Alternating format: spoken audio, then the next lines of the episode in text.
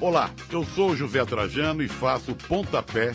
Sabia que aqui na Central 3 você não é um mero ouvinte? Nos ajudando a partir de 14 reais através do Apoia-se. Você se torna membro do Clube Central 3, onde concorre a prêmios exclusivos, além de participar de um grupo de discussão sobre o conteúdo dos nossos podcasts. Acesse apoia.se barra Central 3 e colabore com a mídia livre e independente. Cristo Redentor, braços abertos sobre a Guanabara. Do lado, do lado, do lado, do lado, do lado, do lado, do lado, do lado, do lado, do lado de cá. Do lado, do lado, do lado, do lado, do lado, do lado, do lado, do lado, do lado, do lado de cá. Olá, ouvintes da Central 3. Hoje é quinta-feira, dia 29 de setembro de 2020. Meu nome é Alcísio Canete e sejam bem-vindos ao episódio 167 do Lado B do Rio. Estou aqui no nosso estúdio digital, acompanhado dos meus painelistas de sempre. Olá, Caio Belandi. Bom momento a todos. É, agradecer já de antemão a presença da Desirê. É um tema que eu acho que a gente precisava falar agora que a gente está às portas da eleição, né? É, pedir desculpa, né, antes de mais nada, pela minha internet, sabe como é. A gente, o tal do novo normal ainda está meio, meio estranho também está tendo algum evento, ou não sei se é uma missa, não sei se é um ensaio, alguma coisa aqui na igreja que eu moro em frente. Então não se espantem se ouvirem aí um, um canto gregoriano da Santa Igreja Católica por aí. Eu tenho coisa rápida, rápida para falar, né? É, primeiro, eu queria é, lembrar aí uma pendência do padrinho que a gente tem falado todo, todo, toda semana, o Daniel Lopes Muniz dos Santos ganhou a camisa da veste esquerda ainda não respondeu, foi o único que não respondeu. Já mandamos e-mail, enfim, Daniel Lopes Muniz dos Santos, entre em contato, é, abra lá seu e-mail na caixa de spam, no lixo eletrônico, ou entre em contato com a gente pelas redes sociais. E por fim, né, é só deixar aqui é, minha preocupação e minha revolta também com o que tem acontecido no, no, Flamengo, né? A gente que durante esse tempo inteiro da pandemia e até antes da pandemia vem fazendo oposição ao que é, representa a diretoria do Flamengo atualmente, nada mais é do que representa o Brasil de Jair Bolsonaro e Quetais, né? É, o Flamengo é, perdeu o, o, Jorginho, um dos funcionários mais antigos do futebol. É, o Flamengo demitiu funcionários na pandemia. O Flamengo quis voltar em maio a jogar bola. Vejam bem, o Flamengo quis voltar em maio, tá? É, o Flamengo que fez pressão fez lobby para voltar logo a jogar bola. A gente sabe que, eu acredito piamente que 99% dos clubes, principalmente os da elite, é, queriam também voltar a jogar bola quanto antes, mas o Flamengo foi o principal lobista, o principal fiador uh, da volta ao futebol, voltou ainda com o Campeonato Carioca, que foi um absurdo, é, um absurdo ainda maior do que voltar a, a jogar, é, era ter voltado com, com um campeonato que a gente sabe que é deficitário tecnicamente, financeiramente. Uh, faz, fez um, fez, faz lobby com o governo o tempo inteiro pelos, pelos interesses é, privados do, do, dos, dos é, diretores que estão lá, mas também, segundo eles, né, pelo menos pelos interesses do clube. Uh, o Flamengo que faz lobby pela volta da, das torcidas aos estádios atualmente, continua, inclusive, fazendo lobby.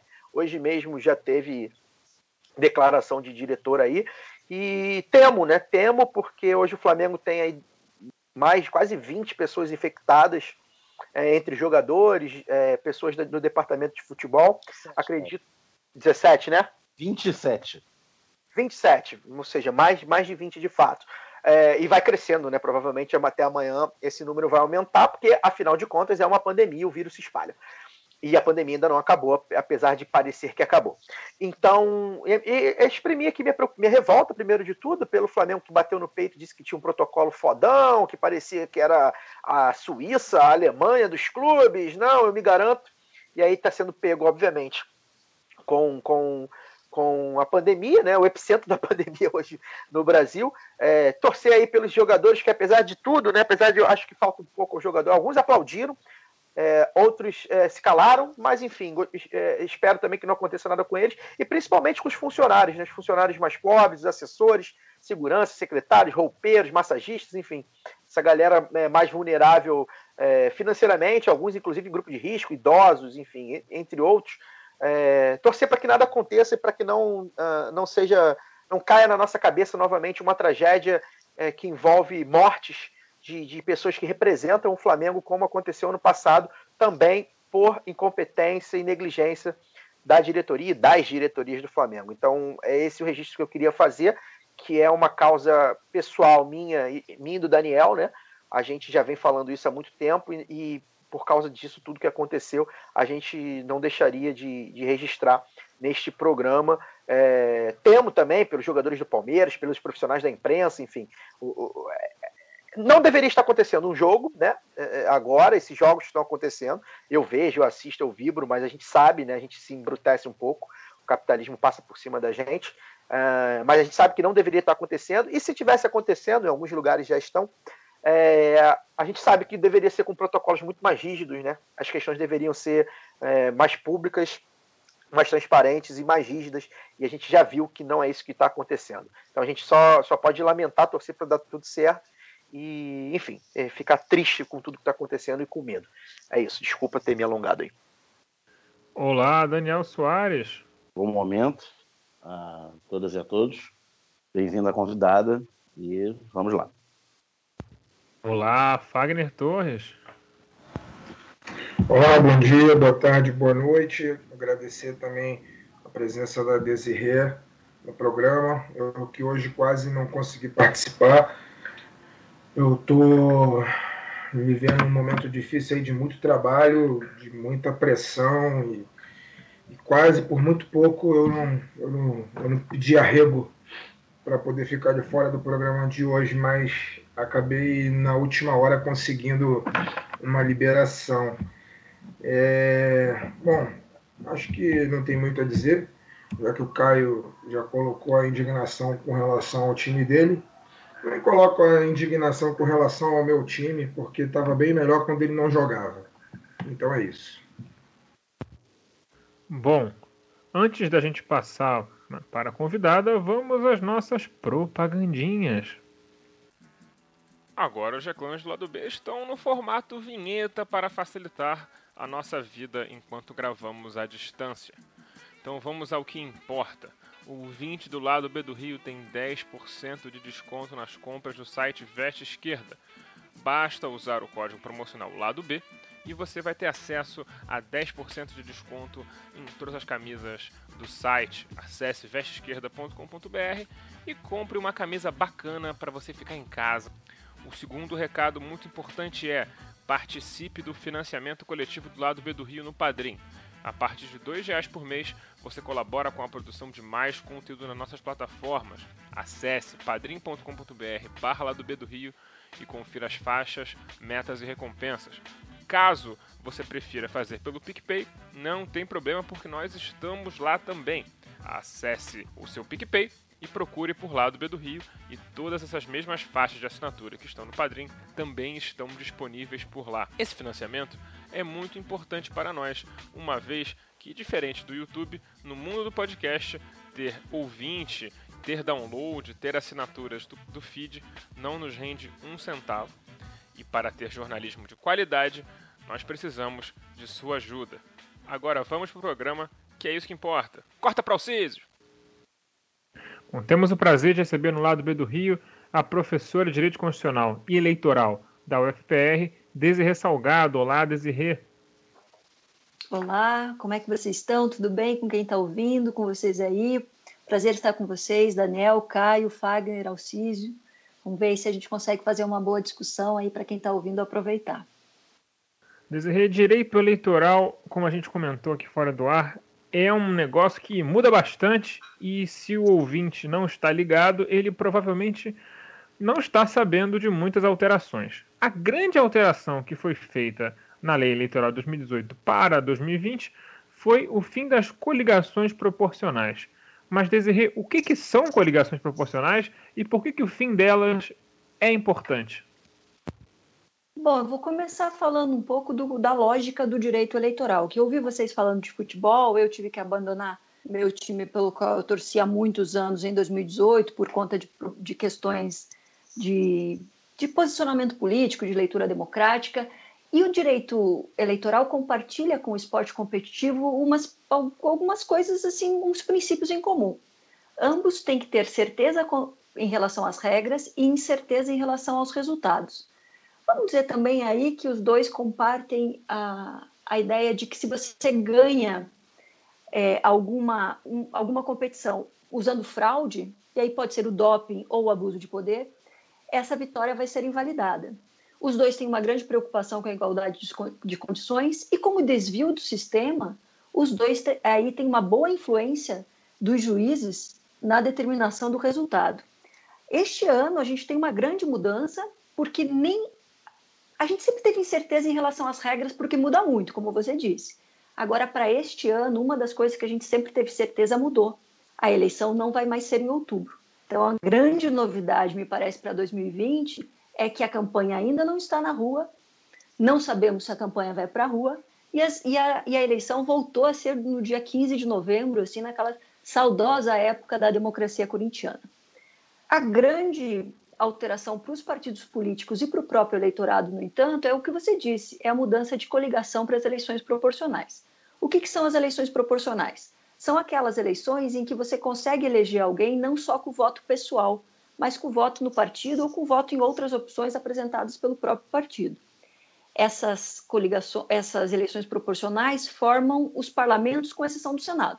Então, as câmaras municipais, assembleias e Câmara Legislativa e também a Câmara Federal.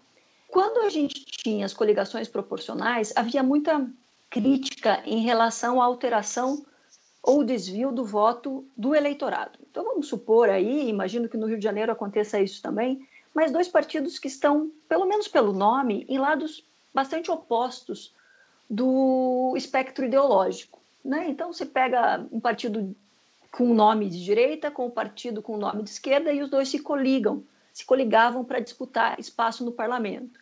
E quando você votava em uma candidatura de um dos partidos, você podia estar ajudando a eleger um outro, um outro candidato de um outro partido. Né? Então havia essa transferência de votos aí entre essas candidaturas. Então, muita gente dizia que isso é, desviava a vontade do eleitorado, que é, é, teria ali um, uma falha de integridade ou mesmo de autenticidade, mas tinha uma outra coisa, né? Os partidos conseguiam assim alcançar o quociente eleitoral e partidos pequenos acabavam ganhando também algumas cadeiras vai mudar agora, a gente não tem mais essa questão do, do desvio de, de, votos dentro da coligação, em face da proibição da coligação, e vai aumentar, por conta disso, também o número de opções ao eleitorado. Diz que uma das vantagens é que a gente vai ter mais alternativas. Então, a gente vai ter mais nomes a, a, apresentados pelos partidos, porque cada um pode apresentar 150% das vagas, mas isso também traz um custo de, de informação para o eleitorado, né? Uma campanha curta, com recursos menores, possivelmente, com menos visibilidade na rua, quase sem horário eleitoral gratuito, vai fazer com que o custo da informação suba muito. E aí pode ser que a gente tenha votos pouco informados aí formando essas câmaras municipais. A questão da, das coligações proporcionais, né? Só lembrando aqui alguns casos, eu lembro que, um caso específico, na eleição municipal de 2004, aqui no, no, Rio de Janeiro. Lembrando que em 2004 ainda não havia PSOL, né? foi antes do, da divisão do PT. É, houve uma coligação PT-PTB, né? que já de saída é, é esquisita. É, lembrando que isso foi pré-mensalão, né? então Roberto Jefferson, esse aí agora bolsonarista, é, fazia parte da, da base de apoio lulista. É, então, se você queria votar para vereador no Rio de Janeiro, no Eliomar, digamos assim, que era vereador na época, pelo PT, você podia votar no Eliomar e eleger a Cristiane Brasil, a filha do Roberto Jefferson, que naquela eleição se elegeu é, vereadora. E um outro expediente muito além dessas coligações, é, para ser elegante, malucas, né? É, um outro expediente, um era de vários partidos pequenos, é, os partidos danicos, né, legendas de aluguel, fazerem coligações assim, meio aleatórias, né, PSDC, PRTB, etc., e, e aí com junta mil votos daqui, dois mil votos dali e tal, conseguiam chegar perto de um, conseguiam passar, né, do consciente eleitoral mínimo, né, que é o consciente para uma vaga, e aí o mais votado desse desse combo eleitoral, mais do que uma coligação, é, conseguia um mandato. Aí era comum você eleger um vereador com 5, 6 mil votos é, por conta dessa, dessa, desse combo eleitoral. É, mas também é, é, é importante frisar, né? É, o PTB também é trabalho, né? Tem trabalho no nome. Né? O Partido dos Trabalhadores, o PTB, trabalhista, enfim. Né? É, aí o problema também é do partido, menos do que da lei. É, Desirê, eu tenho uma pergunta. Acho que o PTB, aí a gente vai contar essa história em algum programa especial nosso, é que o PTB atual ele surge como uma, um, uma reação ao Brizola, né? É, como pois. PTB de direita, lá em 1980. Mas isso é uma outra história. Pois é. é Desirê, tem uma pergunta, na verdade, eu queria. É, é uma pergunta, é mais uma curiosidade até, que eu vi muita gente comentando na, na internet, virou meme e tudo. Essa questão da pré-campanha. É, isso não me, não me convenceu tanto assim, né? Porque o que, que acontece? Me parece, claro, que a diferença ali né, entre campanha e pré-campanha está na questão né, do, do, dos partidos, né? Você não, não coloca é, na, na, nas imagens de internet, principalmente ali, qual partido que você pertence, apesar de, ser facilmente identificado, pelo menos no caso da, das esquerdas, né? No caso da direita e fisiológica, nem tanto. Uh, e não coloca número, você não, não tem número, então você não está na campanha efetivamente, mas de, qualquer forma você já está ali fazendo o seu, o seu nome, a sua campanha mesmo, efetivamente, né? Queria que você falasse um pouco como é, como é essa questão da pré-campanha, é, se isso, quais são, quais são assim, a, a, o impacto real disso, é, se a, a, legislação ou se a jurisprudência prevê algum tipo de punição, se já foi, se realmente se pune é, é, campanhas fora de hora, como é, como é que é esse, todo esse essa questão de campanha e pré-campanha, principalmente agora, né, com a internet, é, no momento de pandemia, como é que tem funcionado isso? Então, Caio, desde 2009, quando a gente começou a reduzir drasticamente o tempo de campanha eleitoral e as modalidades de propaganda, que pintou essa história de pré-campanha ou de propaganda, ou algo como uma manifestação da vontade de concorrer e um pouco de divulgação pessoal, sem que isso fosse considerada propaganda eleitoral. Então, isso vem pela alteração lá na lei das eleições em 2009. E foi uma forma de, de dizer: olha, até aqui vocês podem ir de, divulgando a intenção de concorrer e até a sua proposta para a cidade, para o Estado, para o país, enfim, as suas críticas políticas, por aí vai. Então, a, o, a lei ganhou um artigo 36A aqui, para quem advoga e para quem dá aula de direito, esses, esses artigos com, com letras são os piores, né? Mas ela vai colocar ali e vai dizer que não configura propaganda eleitoral quando não há pedido expresso de voto. Agora, o que é um pedido expresso de voto? Conto com você, né? Eu brinco que eu quero ser senadora e tenho até um slogan que a Piazada fez para mim, né? Em 2026 conto com vocês. Isso é pedir voto? Né? Se eu estou fazendo agora essa, essa, divulgando esse, esse slogan, ou é dizer que, eu, que o Brasil pode ser melhor comigo, ou com você, ou com fulano, ou com fulana. Então, o que se permitiu foi que essa campanha fosse antecipada para determinadas pessoas possibilitando entrevistas, é, debates, manifestações, inclusive em tribunas parlamentares, o que é muito negativo na minha, na minha visão, porque acaba fortalecendo a desigualdade. Quem é que vai ser chamado para uma entrevista é, com, com um lugar, sei lá, um jornal nacional da vida? Você, eu. Vai ser você, Caio? Vai ser o Alcísio? Vai ser quem já tem capital político. Né? E demorou muito para que os meios de comunicação ou os, os, as empresas de comunicação mais alternativas, né, se é que a gente pode chamar de empresa, se desse conta disso e começasse a chamar para entrevistas as pessoas do seu lado, né, que também fosse divulgando assim a sua intenção de concorrer, etc, etc. O que a gente tem na minha leitura com essa possibilidade de pré-campanha é a possibilidade, é a visibilidade maior de quem já está visível né? E daí cada vez mais difícil alguém que não tenha capital social, capital financeiro, capital político, ou seja, uma celebridade tenha ganho um Big Brother Brasil, por exemplo, de ter aí essa, essa, começar a campanha um pouco mais cedo. Devo dizer para você, no entanto, que o Tribunal Superior Eleitoral já puniu por, por propaganda antecipada ou por pré-campanha, quando ela é muito evidente, quando tem gastos muito grandes aí envolvidos. Chegou a caçar, inclusive, senadora por conta disso. Então, há sim uma punição efetiva, meio seletiva, como acontece sempre no Poder Judiciário, mas ainda assim me parece que ela, a pré-campanha vem para reforçar quem já tem mais poder na disputa eleitoral.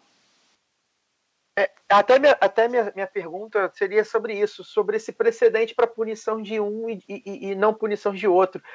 É, é, esse critério que você utilizou, é, por exemplo, de muito gasto, ou seja, é, uma coisa é você fazer uma pré-campanha ou uma, e configurar uma campanha antecipada fazendo de repente um, um, um post no, na rede social e tal. A outra coisa é quando, por exemplo, são showmícios, né? Essas, comícios, essas coisas um pouco mais ostensivas. Tem esse critério na, na, legislação, na jurisprudência? Eles levam isso em consideração ou não?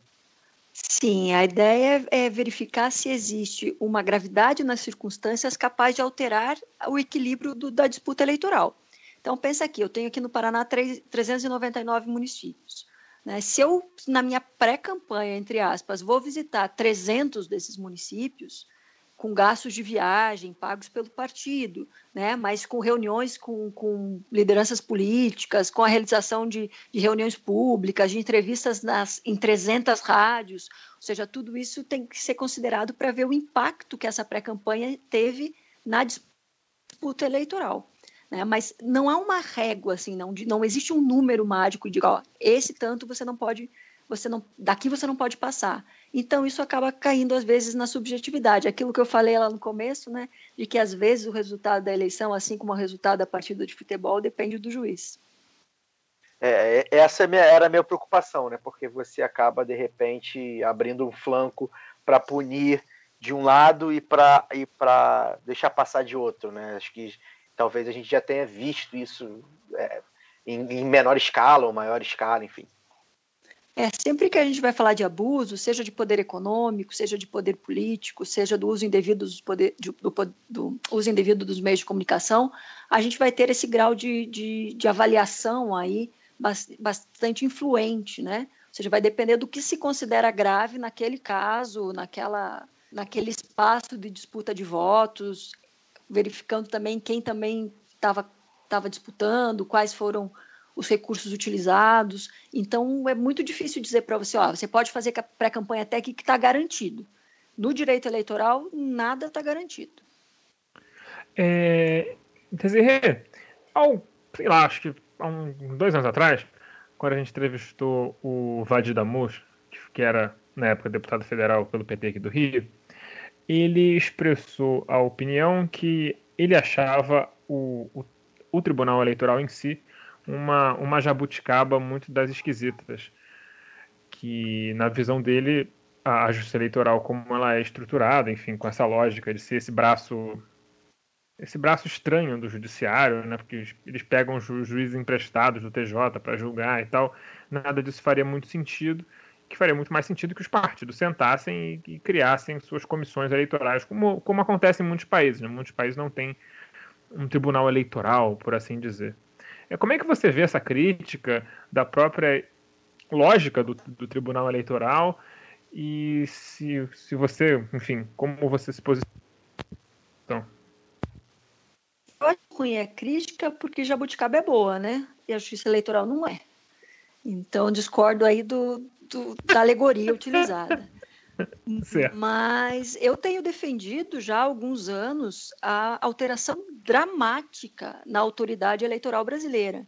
É impossível convencer que é democrático alguém que faz a norma. Então, para falar com vocês, por exemplo, eu tenho que estar com todas as resoluções do Tribunal Superior Eleitoral abertas né, porque eles mudam algumas coisas na resolução que não, está, não estão na lei, né, criam obrigações, restringem direitos, tudo por resolução.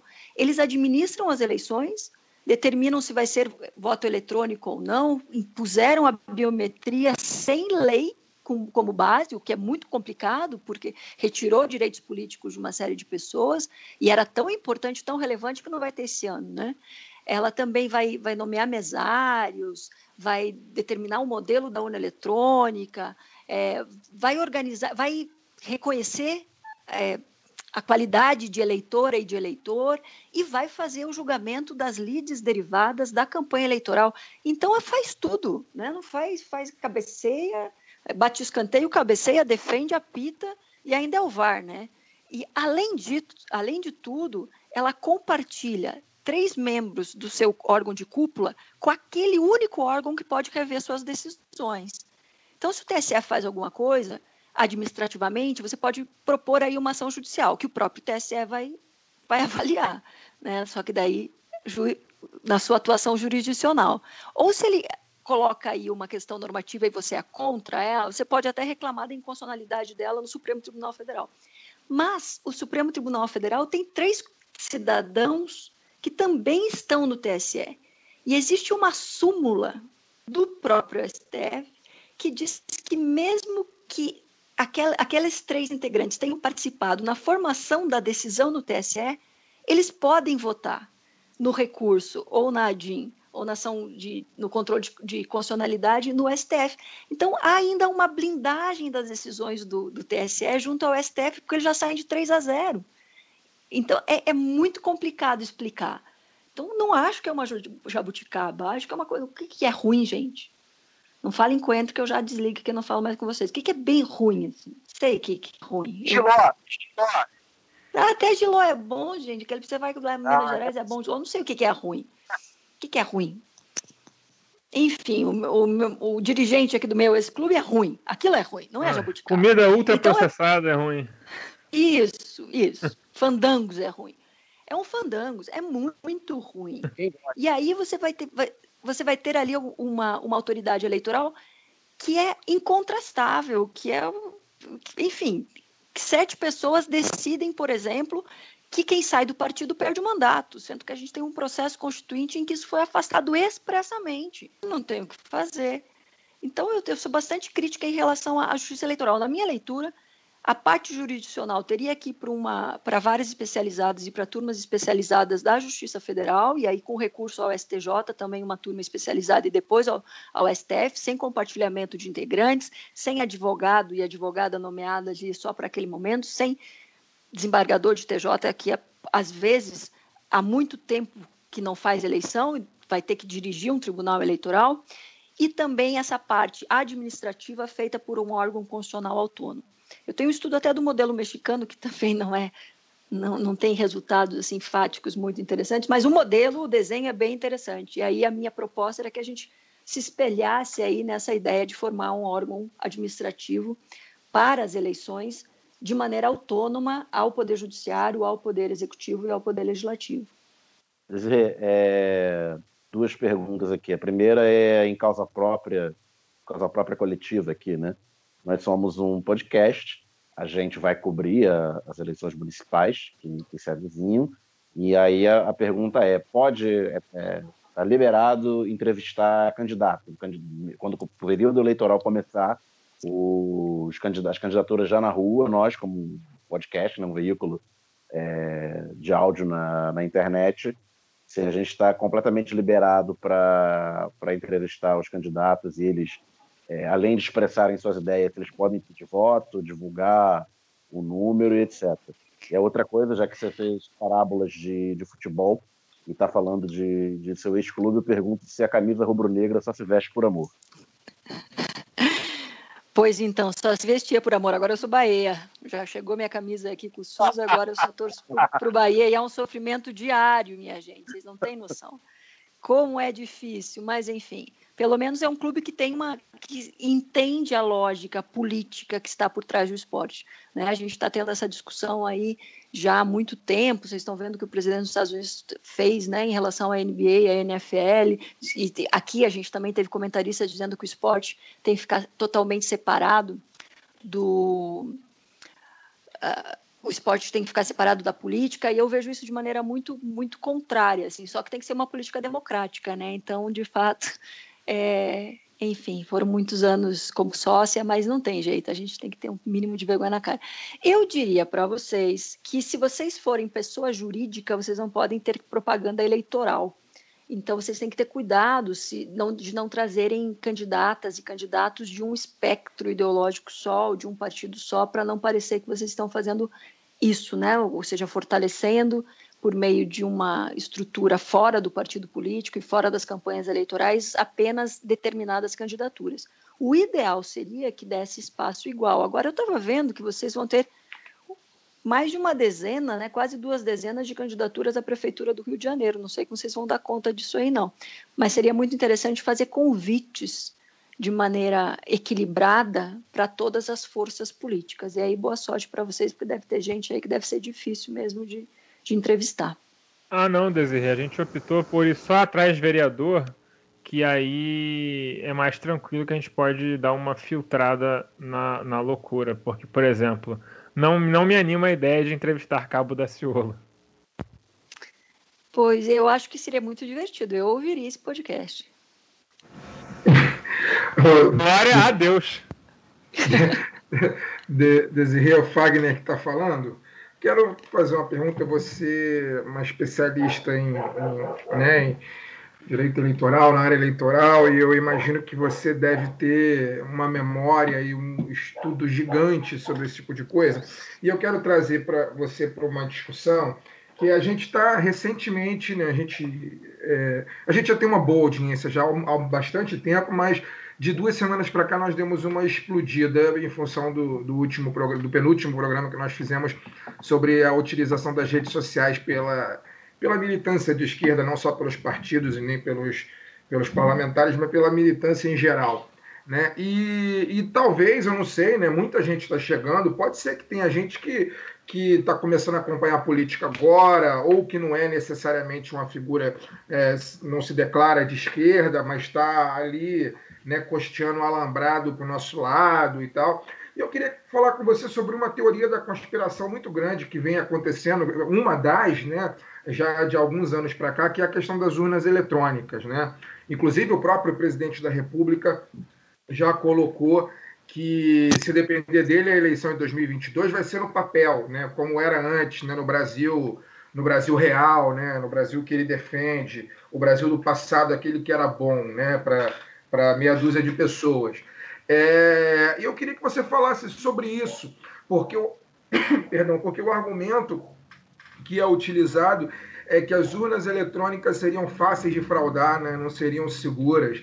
E, e, que o voto, o voto no papel seria mais, mais seguro com relação ao resultado. Eu queria que você falasse sobre se isso tem algum fundamento. Eu imagino que não, mas estou né, diante de uma especialista no assunto. Se isso tem algum fundamento e, se possível, até traçando uma linha histórica para as pessoas que não estão acostumadas a, a, lidar, a conversar sobre política, a conversar sobre eleição, de como era a, as eleições, como eram as eleições e as apurações né, antigamente, né, 30, 40, 50, 60 anos atrás no Brasil, antes do advento da urna eletrônica. Baita pergunta, Fagner. É, com a, as urnas eletrônicas, com o sistema eletrônico de votação, eu acho que quem está na advocacia eleitoral, estuda direito eleitoral, ficou meio refém de quem manja da tecnologia, né? Então eu também vou falar mais ou menos assim do que eu li, enfim, tentei entender esses anos todos. Não há dúvidas que a votação em papel proporcionava um conjunto bastante grande de fraudes, né? A gente tem, tinha o voto correntinha, em que alguém saía com uma cédula, colocava um outro papel na urna e saía com uma cédula oficial, e aí vinha preenchido lá de fora com uma pessoa que pegava uma cédula e deixava em branco e colocava a cédula já preenchida e por aí vai. É, antes disso ainda, a eleição bico de pena, o problema da contagem do voto, que a gente tinha fraude do mapismo, é, havia muita, muita dúvida a respeito da autenticidade eleitoral aí desde sempre. Né? A própria Justiça Eleitoral foi criada por conta das fraudes eleitorais da Primeira República, a gente já tinha fraudes eleitorais no Império também, e isso continuou né, do, não só fraudes no, na contagem de voto e na manifestação dos votos, mas também algumas fraudes normativas, né, como as grandes mudanças na legislação que a ditadura militar fez durante seus anos aí de, de, de governo. A urna eletrônica vem, aí o Rio de Janeiro, mais uma vez, né, protagonizando as grandes discussões nacionais, vem por conta da eleição em que o Leonel Brizola, que ano era aquilo, gente? Será que era 84? 82. É, havia, 82. 82 que ele, ele, ele, ele, perde e ganha a eleição de governador, há uma grande diferença entre os votos dados para o governo do Estado e para a Assembleia Legislativa, e aquilo começa a provocar a necessidade de uma, de, de uma mudança na estrutura da, da votação e da apuração. Tem até um livro do Paulo Henrique Amorim, com uma jornalista, que ele fala isso, né? Era, eu acho que é peleja, Plim Plim, a peleja de Brizola contra as organizações do Globo, alguma coisa assim. E tem uma outra história contada também deste fato, que é a do Walter Costa Porto na Mentirosa Urna, em que ele vai dizer que não houve fraude, coisa nenhuma, foi só um erro na, no processamento de dados. De um jeito ou de outro, as coisas começaram a mudar bastante desde então. E aí a gente troca o título de eleitor e eleitora, que era um título com foto e que tinha a profissão da pessoa, depois causa um problema danado para as pessoas que quis, queriam se aposentar tendo ali a declaração da, da, profissão, mas a gente começa a trocar o título em 86. Eu tinha até uma piada aqui, porque o, o, o rival, né, aqui a gente tem dois clubes, eu ia dizer grandes clubes, mas eu não sei se eu posso adjetivar assim, é, que é o Atlético Paranaense e o Curitiba Futebol Clube. O Curitiba tinha sido campeão brasileiro contra o Bangu em 85. Só que em 86 a gente fez o recadastramento dos títulos, né? E quem não recadastrou o título perdeu os títulos, né? E eu brincava que o, o Coritiba não era mais campeão brasileiro porque não tinha recadastrado o título depois de 86. E em 86 Mas a gente troca todos os. Também tinha título, né? O Atlético também não tinha o título ainda. não, mas tinha em 2001, né? Olha, eu, você vê como é difícil abandonar a paixão antiga, sempre mexe com a gente. Mas aí, mas eu não vou no estádio desde setembro de 2018 e esse time arrebentou de lá para cá. É para testar o caráter da pessoa, gente. É para testar o caráter da a pessoa. A gente sabe como é, Desirê. A gente que é flamenguista aqui sabe como é. Olha, vocês estão também aí devendo no mercado. Mas enfim, aí o que acontece? É, o cadastro eleitoral ele é unificado e é todo informatizado e a partir daí se começa a testar alguns modelos de urna, e isso acaba sendo adotado em 96. Então, a primeira vez que a gente testa urnas eletrônicas são em 20, 20 cidades do país, né? E depois vai aumentando por 20 cidades por estado, enfim, até que em 2000, e, 2000 não, porque Brasília não vota, mas em 2002 todo o país já está votando em urna eletrônica. Eu digo a vocês que é meio mistério da fé que a gente acredita no trem, né? Mas eu acredito, eu compartilho essa fé. Eu só tenho uma ressalva, que é a ausência de substrato material do voto. A gente não tem nenhum papel, então a gente acredita que tudo está computado adequadamente, contado adequadamente. E aí vão me dizer, quando eu reclamo disso, vão dizer, não, mas tem fiscalização da OAB, tem fiscalização do Ministério Público, dos partidos políticos, mas é tudo que nem nós, né, gente? Que olha ali o negócio e balança a cabeça difícil alguém que entenda de fato como é que, que acontece. Então, a única ressalva que eu tenho em relação à urna eletrônica é que seria muito importante que ela tivesse um substrato material, ou seja, um voto impresso, que a pessoa pudesse ver, confirmar e aquilo cair numa urna em que ela não pode tocar. Né? Tem aí um, um visor de acrílico, a gente já teve isso, isso já esteve na lei, mas sempre a autoridade eleitoral vai dizer que isso é inconstitucional, porque é um, tem vedação de retrocesso, porque é um absurdo que vai demorar mais umas três horas para a gente saber quem é. ganhou a eleição. Tem, vamos falar a verdade, tem resultado que era bom a gente esperar até uns dois, três dias né, para se preparar para saber o, o resultado. Mas, enfim, há toda essa discussão. Fagner, eu não duvido que as eleições hoje no Brasil são mais autênticas do que eram antes. Mas não adianta eu acreditar, é preciso que as pessoas acreditem. E eu fui atrás de um, de um dado que cerca de 33% das, das pessoas no Brasil acreditam que as eleições são limpas. Isso é muito baixo, né? A gente vai ter, a gente vai, vai, vai perdendo a confiança da cidadania na democracia eleitoral. E aí, daí para frente, é só morro abaixo. Maravilha. É, só para poder frisar, né, fazer colocar a referência certinha também para o nosso, nosso ouvinte que quiser procurar o livro que, que a professora citou, é o Plim Plim, A Peleja de Brizola contra a Fraude Eleitoral, livro da Maria Helena Passos e do Paulo Henrique Amorim, que é sobre o escândalo Proconsult na eleição de 1982, e o Daniel quer falar sobre isso também, né? Fala aí, Dani. É, rapidinho, que 82 está a eleição para governador no Rio de Janeiro, né, primeira eleição direta depois da, do golpe de 64, etc., estava polarizada entre o Brizola, do PDT, e o Moreira Franco, então no PDS, né, que era, era a antiga Arena. E uma das maneiras de você fraudar o processo eleitoral era entre a contagem e a totalização. Né?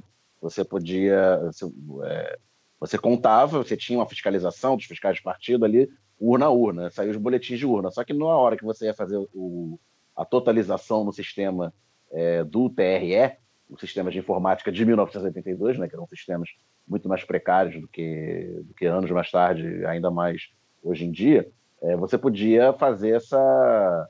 É, alterar né, o, o, número de votos, a não ser que alguém se desse ao trabalho de pegar todos os, os boletins de urna e somar.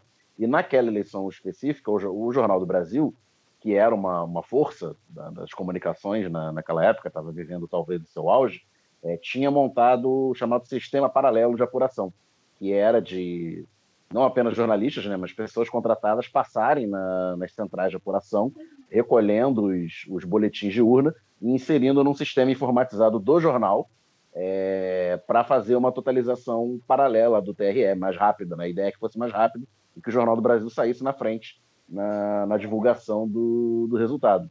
Enquanto que a Globo, o, todo o esquema, o sistema Globo, né, TV, rádio e, e jornal, tinha feito uma parceria com o TRE para divulgar em primeira mão os, os, resultados do TRE, que tinha contratado um sistema de informática dessa empresa, é, Proconsult.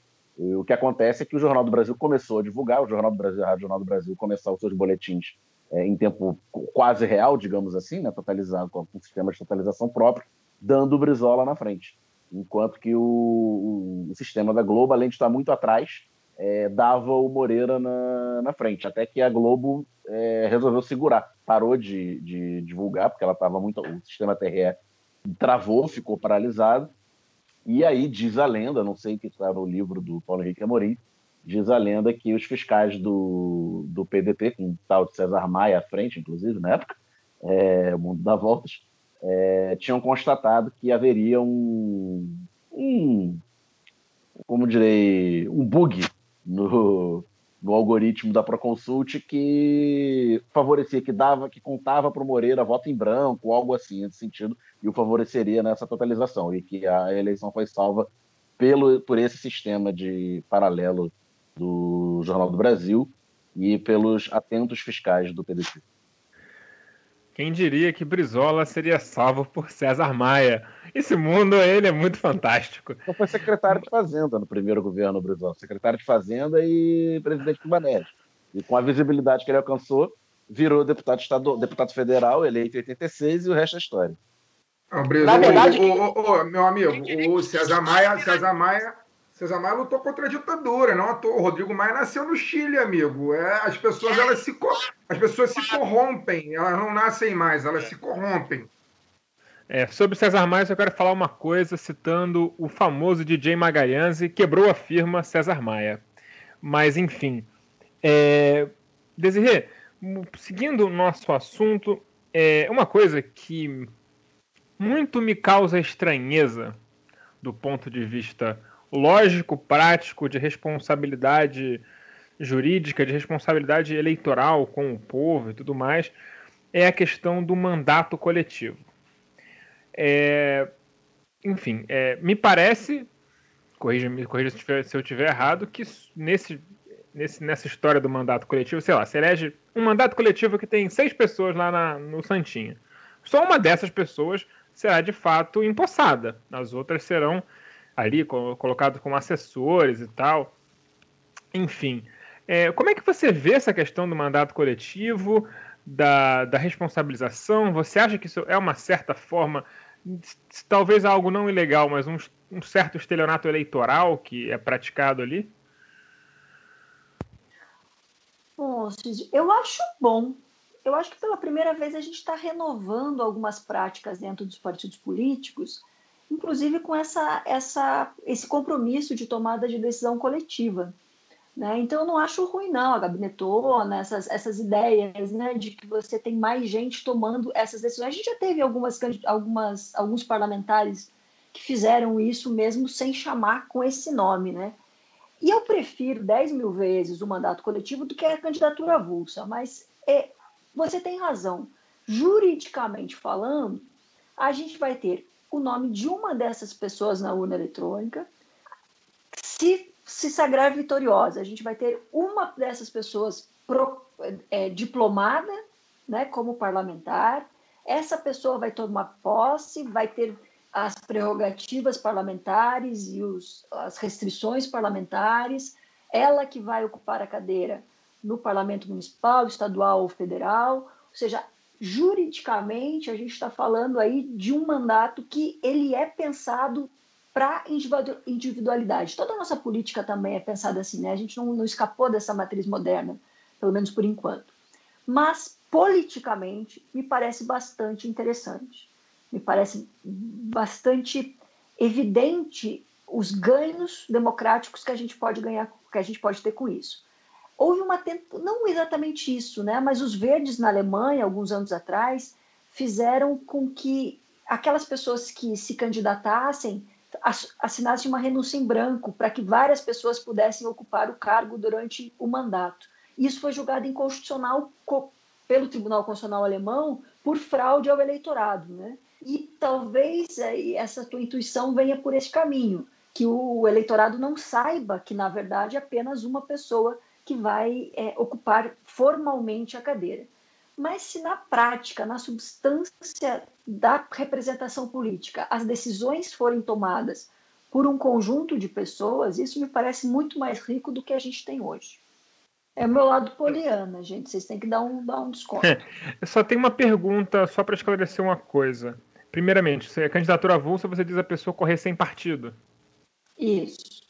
É, não, isso concordamos. Eu sou um ávido defensor do fortalecimento do partido. Eu acho, por exemplo, um absurdo a história de que o mandato, o dono do mandato é o, é o, é o é eleito, não o partido. Isso é uma construção para mim que nunca, nunca me desceu. Mas. Está na Constituição, Alciso. Tenho, eu, a minha tese é sobre isso, inclusive. É, mas eu, eu acho que não faz o menor sentido. Eleitoralmente, assim, filosoficamente falando, é, enfim, é, eu acho feio. Uma Constituição Eu estou feia. contigo. Se, se um presidente que mereça o nome me chamar para escrever uma Constituição, para me fazer de Francisco Campos, eu colocaria que o mandato é do partido, mas não é o que diz a Constituição de 88. Mas, teori, assim, idealmente eu estou contigo. É, é, necessário que a gente tenha um filtro, né, e não pessoalize a política da maneira como a gente tem feito. É, mas só para dar um, só para dar um, um, uma pimenta nessa sua defesa, como você disse, poliana do mandato coletivo, tem um mandato coletivo que me chamou muita atenção em São Paulo, é que tem o mandato, a, a bancada, a, a bancada se, se divide e cada um dos candidatos está correndo por um partido diferente e meio que se promete se colocar dentro da sua, do seu mandato se se entrar. Você não acha que isso é uma coisa que já é um pouco demais, não? Bom, mas aí a gente está falando do, do atravessamento. Não sei se posso falar atravessamento, porque pode ser que as pessoas levem né, pelo lado necessariamente pejorativo. Assim. Mas pela influência que a gente tem tido mais presentemente dos movimentos políticos né, que se espalham nos partidos. Isso, para mim, é um problema mais grave. Então, se eu penso num, num, num, mandato coletivo em que as pessoas estão concorrendo não com o mesmo número, né? não com, o mesmo, com a mesma proposta, dentro do mesmo partido, mas que eu espalho pessoas pelos partidos políticos e que estão obedecendo não ao, ao estatuto e ao programa partidário, mas a um compromisso feito por um, com o movimento, aí sim eu tenho um problema, porque esses movimentos não são atores, não são players no, no sistema político brasileiro. Né? E eu fiz uma, eu, eu orientei uma pesquisa, a gente está até preparando uma publicação que mostra como movimentos políticos muito similares ao que a gente tem hoje atuaram fortemente em 63. Não sei se vai, vai acender uma luz amarela aí para vocês esse número. E que teve inclusive CPI na Câmara contra esses movimentos, né? Aí, porque a gente vai ter uma fuga de todas as restrições dos, que tem sobre os partidos políticos, a exigência de controle, de transparência, de prestação de contas, para que esses movimentos aconteçam como eles queiram, sem ninguém estar tá de olho neles, sem saber de onde vem o dinheiro, sem saber se eles não estão financiando campanha antecipadamente. Aí eu acho um problema bem mais grave. Eu não coloco no, na minha defesa de mandato coletivo essa forma de atuação. acho, queria falar sobre isso. Até a Stephanie, lá do grupo, lá no nosso padrinho, do grupo de, de, apoiadores, ela perguntou isso. Isso é uma demanda que a gente já tinha até debatido, que a gente queria falar. Acho, e aí, uma opinião, queria saber do, da, da, mesa. Acho que isso é, é muito mais para campanha, né? muito mais para consumo externo, vamos dizer assim, do que para efeitos é, jurídicos, né? Porque só, como o Alciso explicou, só um é empossado, só só um é de fato é, é, é, é, o parlamentar. Mas eu acho que para consumo externo, você está dizendo para os seus eleitores que vai debater todas as decisões com aquelas duas, três, quatro, cinco outras pessoas. É, acho até que seria interessante para nós, é, que temos algumas ressalvas quanto a isso, observar, e aí eu falo por mim, eu, eu ainda não observei de perto, a atuação de bancadas que já existem, né, já existe, se eu não me engano, em aí em Recife, em BH, agora eu não vou lembrar exatamente, em, em Minas e Pernambuco, se eu não me engano, acho que até o pessoal. É, e aí a minha pergunta. Ah, Recife em São Paulo também. É. Eu queria olhar de perto para saber. É, tem, uma, tem uma questão é, ideológica que é importante da participação, de você estar tá elegendo três, quatro pessoas, mas ao mesmo tempo também é, é, é, isso, né? Você, você, você vota em uma pessoa, você não necessariamente vota nas três. Você vê aí muita gente está num partido, concorre pelo partido, tem a legenda do, do partido e briga com o partido. Ou, ou, seja, pode acontecer também com aquela bancada de três, quatro, cinco pessoas, de, de, de desentendimentos e tal. A, a, a, minha única pergunta, o, o Desirê, sobre isso é, é se você acha que tem algum flanco para uma perseguição, porque isso aí é evidente que é um pelo menos por enquanto, né, tem sido uma prática das esquerdas, né, dos partidos de esquerda. Você acha que há algum flanco aí na, na, na, na questão jurídica que possa, de repente, prejudicar essas bancadas é, é, coletivas? Você acha que isso pode. Porque se, de repente, uma bancada dessa ganhar muita força, você acha que, de repente, a justiça eleitoral, enfim, a justiça é, como, como um todo pode, de repente, é, entender como estelionato eleitoral, como algum, infringindo alguma regra? O que, que você acha isso na letra fria da lei? Tu tá dando ideia, né, Caio? Mas é, como se, não, se eles não tivessem já um monte de ideia, né, para enfim, para criar restrições que não estão na lei. É, a grande questão aqui é que a informação para o eleitorado chegue de maneira clara. E como o eleitorado, ao escolher esse coletivo, na urna eletrônica vai ver o nome de uma pessoa só, não me parece que a gente pode dizer que há fraude aí, né? Não estou dizendo que, que não pode ser construído isso, uma outra teoria, uma outra tese, etc. Mas não me parece que possa haver fraude aí ao eleitorado. E se a gente pensar em alguns exemplos que a gente já tem aqui no, no Brasil, né, de quatro mandatos em várias instituições, em que são mais de 90 pessoas né, trabalhando, discutindo, isso é de um ganho, é de uma riqueza em que a gente perde um pouco essa, essa ideia de política como exercício individualizado da cidadania. Né? Isso tem que ser discutido, tem que ser construído, é deliberativo, você ouve o ponto de vista alheio. É, Para mim é muito mais rico assim. É, e os nossos parlamentos tinham que ser assim. Por que, que eu defendo o sistema eleitoral proporcional? Por que, que eu defendo que a gente tem pouco parlamentar, a gente não tem muito parlamentar. A gente tem parlamentar ruim, mas aí não é culpa do número, né? É que exatamente para aumentar o número de vozes que sejam ouvidas dentro do parlamento. Né, um dissenso institucionalizado, em que a gente possa construir políticas públicas e, e uma legislação que seja, que seja capaz de dar conta de toda a pluralidade é, do Brasil, assim, da sociedade brasileira. E esses, esses mandatos coletivos presumem isso também. Né? Então, é, pontos de vista diferentes, construindo soluções conjuntas. É, eu vejo isso de maneira muito positiva. Então, não existe nenhuma vedação legal. O, o TSE tem feito manifestações é, de maneira a reforçar a ideia né, de que não existe juridicamente mandato coletivo, que na verdade é só é, é, é intransferível e personalíssimo e por aí vai. Porém, não há nenhuma vedação de que a campanha seja feita dessa maneira, pelo menos por enquanto. Né? Como, no, no, no, direito, a, como no direito eleitoral, às vezes, às vezes, a gente tem algumas restrições de direito fundamental que são retroativas, olha a lei ficha limpa o que foi, né? isso é absurdo. Então pode ser que isso seja, seja alterado, mas eu não vejo hoje na lei nenhuma restrição neste sentido. O que tem que deixar claro é que quem vai aparecer na urna e quem vai tomar posse é uma pessoa, mas a representação política pode ser feita coletivamente. Tá, obrigado. Eu, e, e, assim, só para complementar, eu, eu, acredito que seja interessante, de fato, um, um, é uma nova modalidade do fazer mais coletivo. Acho que concordo com você nesse quesito. Ah, e aí, é só uma opinião. É, eu, eu só acho que, assim, é, às vezes eu percebo que essa é, é, pode tentar uma unidade ali no, entre três, quatro, cinco, seis pessoas diferentes, normalmente, que eu, que eu não vejo muito nas, no, nos partidos, né? Eu acho que. E aí, e aí não entra na questão do direito eleitoral, entra na questão política mesmo. É, a minha preocupação quanto a essas bancadas coletivas é, é para ser, para ser, falar o português claro, a questão das esquerdas se dividirem, né? É, da sectarismo, etc. Então eu fico assim, meio, meio ressabiado, mas eu acho que é uma experiência nova, a gente está vendo aí, por enquanto acho que tem dado certo. Vamos ver como é que é essa, essa eleição. Essa eleição já, já tem bastante é, mais candidaturas coletivas. Vamos ver, vamos acompanhar, né? A gente também.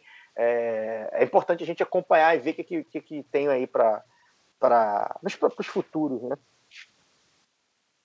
Veja, Caio, eu, eu concordo com você que a gente teria. Posso atravessar, Daniel? Continua, é, que tem que, que a gente tinha que fortalecer os partidos e que, enfim, que essa deliberação podia acontecer dentro dos partidos. É, uma, uma pesquisa que eu fiz, que foi exatamente no ano do fim, do, né, no, do fim das nossas esperanças, que foi 2018, é sobre a democracia interna dos partidos políticos. Eu criei um índice de democracia interna e apliquei aos 35 estatutos dos partidos então existentes. E é muita várzea muita gente, é, é uma estrutura muito ruim. Então eu defendo partido político, mas às vezes eu, eu penso se eu não estou gastando vela boa com defunto ruim. Essa criação de mandato coletivo é uma forma de dizer, olha, partido político, a gente sabe que você tende a ser oligárquico, a gente sabe que você tende a excluir minorias, que você acaba tendo dono muitas vezes, e mesmo partidos, partidos de todos os espectros, né? Não vamos falar também que é só culpa de um lado da, da política brasileira. E isso daí é uma forma de ruptura, é uma forma de pensar assim: olha, é possível discutir política e construir coletivamente, apesar dos partidos políticos. Né? Mas, volto a dizer, eu defendo partido político, eu só acho que a gente precisa revolucionar esses partidos políticos. Importante. Obrigado. Você mencionou a famosa lei da ficha limpa, né, que o senso comum saúda muito, mesmo em todos os espectros políticos, né, a gente vê gente contando com a lei da ficha limpa, ah, mas e o, como é que o Crivella vai concorrer se ele está enrolado aí com, com o negócio de Guardiões do Crivella e tal? Aí você fala, não, é só na segunda instância. Que absurdo! As pessoas, às vezes, na boa intenção, defendem que qualquer, qualquer processo já, já impeça a pessoa de correr. Eu queria que você discorresse um pouco sobre a, a lei da ficha limpa e seus aspectos é, negativos. Daniel, eu falo contra a lei da ficha limpa mesmo antes da existência dela. Quando começaram a recolher assinaturas e passaram pelas OABs também fazendo isso, e a CNBB recolhendo assinatura, eu já já estava implicando muito era porque ela já era impopular. ruim na. Oi, desculpa. Era uma opinião impopular. Super impopular. Mas eu ia, né? Porque esse negócio, de ser só profe... esse negócio de ser só professor ajuda também, né? Porque daí a gente não vai precisar de. Enfim, de nada, né? Só, só de entrar em sala. E fui, falei contra, e quando ela, ela vem de iniciativa popular, é, eu escrevo contra isso, dizendo que ela não era de iniciativa popular contra coisa nenhuma, porque as pessoas pediam para você assinar se você era contra a corrupção e não para dizer que iam restringir direito fundamental de maneira retroativa, que iriam fazer com que não seja não fosse mais necessário nem trânsito em julgado, nem decisão judicial, enfim. E aí ela vem e eu falo contra a lei. E daí fala: ah, você quer defender Jader Barbalho, Joaquim Roriz. Eu falei: gente, vocês não estão entendendo. As pessoas que estão na política não nascem da profundeza dos infernos e aparecem nos parlamentos. As pessoas colocam elas lá. Então, cada vez que você tem uma restrição nas alternativas ao eleitorado, você tem uma tutela ao eleitorado. É como se você não acreditasse no povo da democracia. Você pode dizer, pô, a gente é do Rio de Janeiro, desde que a gente tem motivo para não acreditar. Pode até ser, mas se a gente quiser continuar chamando o regime de democrático, a gente tem que respeitar a decisão popular e não colocar todos esses filtros. E a lei ficha limpa é absurdamente inconstitucional de pai, mãe, filho, Espírito Santo, é inconstitucional formal e materialmente. Ela é contra o Pacto de São José da Costa Rica, ela permite que alguém seja afastada da disputa eleitoral sem que haja decisão judicial. Não é que não haja trânsito em julgado, gente. Eu sou, sou, sou advogada. Se a OAB caça a minha, o meu registro profissional, eu fico inelegível por oito anos. E aí a gente pode até pensar, não, mas a OAB tem um certo constrangimento, ela vai respeitar o devido processo legal, ampla, ampla defesa, o contraditório pode. Mas é todo o conselho profissional que pode fazer isso. Né? E a gente tem ali decisões administrativas que podem, fazer, podem afastar pessoas da, da, de se colocar como alternativa ao eleitorado. Veja, Daniel, a, a, lei complementar número 5 de 1970, que é a lei complementar de, de inelegibilidade da ditadura militar, dizia que se você recebesse, se alguém tivesse contra si uma denúncia recebida por juiz competente, já era inelegível, a gente está quase lá. Talvez a gente esteja pior que lá por conta dessa possibilidade de restrição de direito fundamental sem decisão judicial. Ah, mas aí fulano pode, pode disputar. Aí Eurico Miranda, porque tudo começa com Eurico Miranda, né? E aquela tentativa dele de concorrer, a decisão aí no Rio de Janeiro que não podia, e daí vem o TSE e reverte, daí vem uma arguição de descumprimento de preceito fundamental que divide o STF, e aí vem a lei ficha limpa. Então, é todo, tudo começa aí no Rio de Janeiro. E aí a gente tem um problema, porque o, o Eurico Miranda não, só porque ele querer ser representante político não torna ele representante político, é preciso que ele tenha o apoio da população. Então, o problema talvez esteja na escolha da população, e aí depende também um pouco da gente de fazer com que essa discussão melhore aí a formação do voto do eleitorado. Agora, simplesmente tirar a pessoa sem que haja uma autorização constitucional para tanto, eu acho muito ruim. Continuo. Aí me disseram, ah, mas eles já declararam constitucional, não adianta nada. Não adianta nada para quem está advogando, né? Eu que estou aqui falando do assunto, Adianta muito sim, até porque estão querendo candidatura avulsa, porque diz que a exigência de partido político contraria a, a, o Pacto de São José da Costa Rica, pois a lei ficha limpa contraria totalmente. Inclusive já está lá. Já tem gente discutindo aí na Comissão Interamericana de Direitos Humanos a impossibilidade de permanência da lei ficha limpa no ordenamento brasileiro. Quem sabe a corte receba aí e a gente tenha uma decisão que finalmente vá fazer jus à fundamentalidade dos direitos políticos me animo, tá, gente? Esse é meio passional, esse tema é meio passional, desculpa, já me acalmei. Não, não, é, a questão da ficha limpa, de fato, ela é muito perniciosa, né? Porque cria esse mito, primeiro que esse mito bizarro de que a pessoa não sabe votar e que a gente tem que fazer um filtro. Acho complicado, assim. Mas falando em filtros, e falando em empolgação, nesse caso não diria que talvez não seja uma empolgação muito boa, o Crivella ele foi né, condenado por unanimidade hoje né, pelo, pelo TRE e está inelegível. Mas é, eu posso estar completamente errado nisso, porque direito eleitoral é uma coisa que eu estudei, sei lá, muito pouco, que o recurso, ele tem direito a recurso para o TSE e o recurso tem efeito suspensivo, ou seja, ele continua com a candidatura dele intacta. É, primeira, primeira pergunta é: essa análise está correta? E segundo, é, o julgamento dele indo para o TSE, ele vai ser julgado, sei lá, daqui a 18 meses, 24 meses, mais ou menos. É, se ele perder lá, ele perde o mandato ou só vale para frente? Ele perde o mandato, Alcídio. E de fato ele pode continuar disputando a, a eleição, né? Porque imagine o, como é que você recupera isso. Né? Vamos supor que ele tenha sido condenado aí no, na segunda instância e depois ele consiga reverter. Como é que você devolve essa chance para ele, né? Então, se você, se ele conseguisse se, se registrar como, como candidato, né, e, que, e se o partido não voltar atrás, porque tem isso também, né, o partido pode mudar de ideia e substituir a candidatura dele se achar que ele de fato é, é inviável, que a inelegibilidade dele está ali, porque pode ser que demore 18 anos, ou 18 meses, ou 18 dias. Lembra que eu sou de, da República de Curitiba, né? ou seja, a república menos republicana desse país. Então eu não posso ah, mas o Crivella, ah, o Crivella é alinhado, o Crivella é alinhado, pode ficar tranquilo que se, se, se, for, se, se, o, se o presidente do STJ subir lá para o TSE, o, o ex-presidente do STJ, vai julgar em 18 anos isso aí. Ó, oh, filho, não sei se não dá para garantir isso não, hein? porque o, as, as peças se mexem no tabuleiro, né? Às vezes vai, vai mudando. Não sei não, mas enfim, ele pode sim. Então, há uma, uma, uma determinação na lei de que candidato subjúdice, né, aquele que está questionando ainda a sua, o seu registro, o indeferimento do seu registro, ele pode fazer todos os atos de campanha. Né? E a própria lei determina quando ele deixa de ser subjúdice, quando transita em julgado ou né, quando vier uma decisão colegiada do TSE, a não ser que seja para afastar ou suspender inelegibilidade ou anular o voto, enfim, tem algumas questões ali no artigo 26 AC da Lei 6490. Mas ele pode continuar fazendo campanha eu acho muito justo, sim, só que ele faz é, por conta e risco dele e do partido, né? Porque isso aconteceu em Londrina, no caso Belinati, mantido o candidato e depois reconhecida a sua inelegibilidade, aí perde o mandato, se for o caso de ser eleito. Né? O partido não substitui ele, né? Na verdade, vai ter que ter nova eleição. Desirê, eu tenho uma pergunta que também foi uma pergunta que a gente debateu lá no, no grupo de apoiadores do lado B. A pergunta foi do, do Leandro.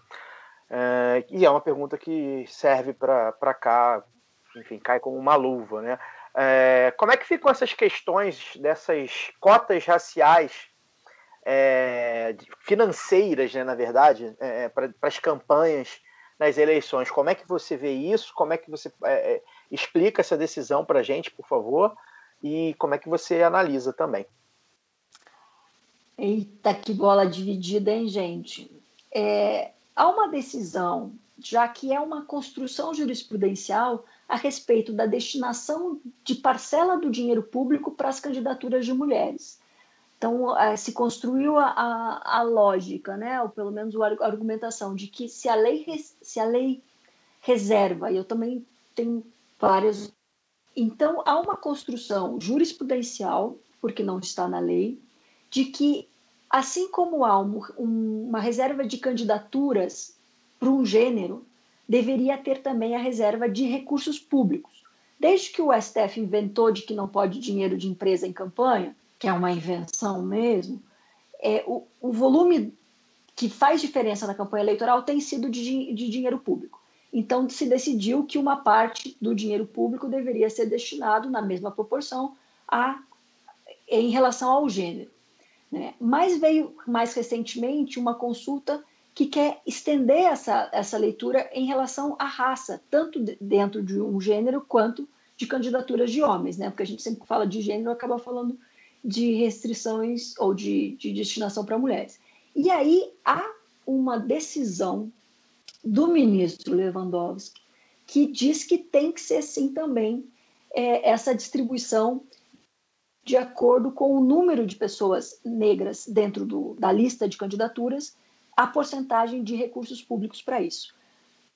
Há uma decisão recente, se não me engano, de hoje, do, do ministro Lewandowski, que tenta explicar isso, mas eu confesso a vocês que eu ainda não dei conta de entender a lógica, como isso vai ser feito.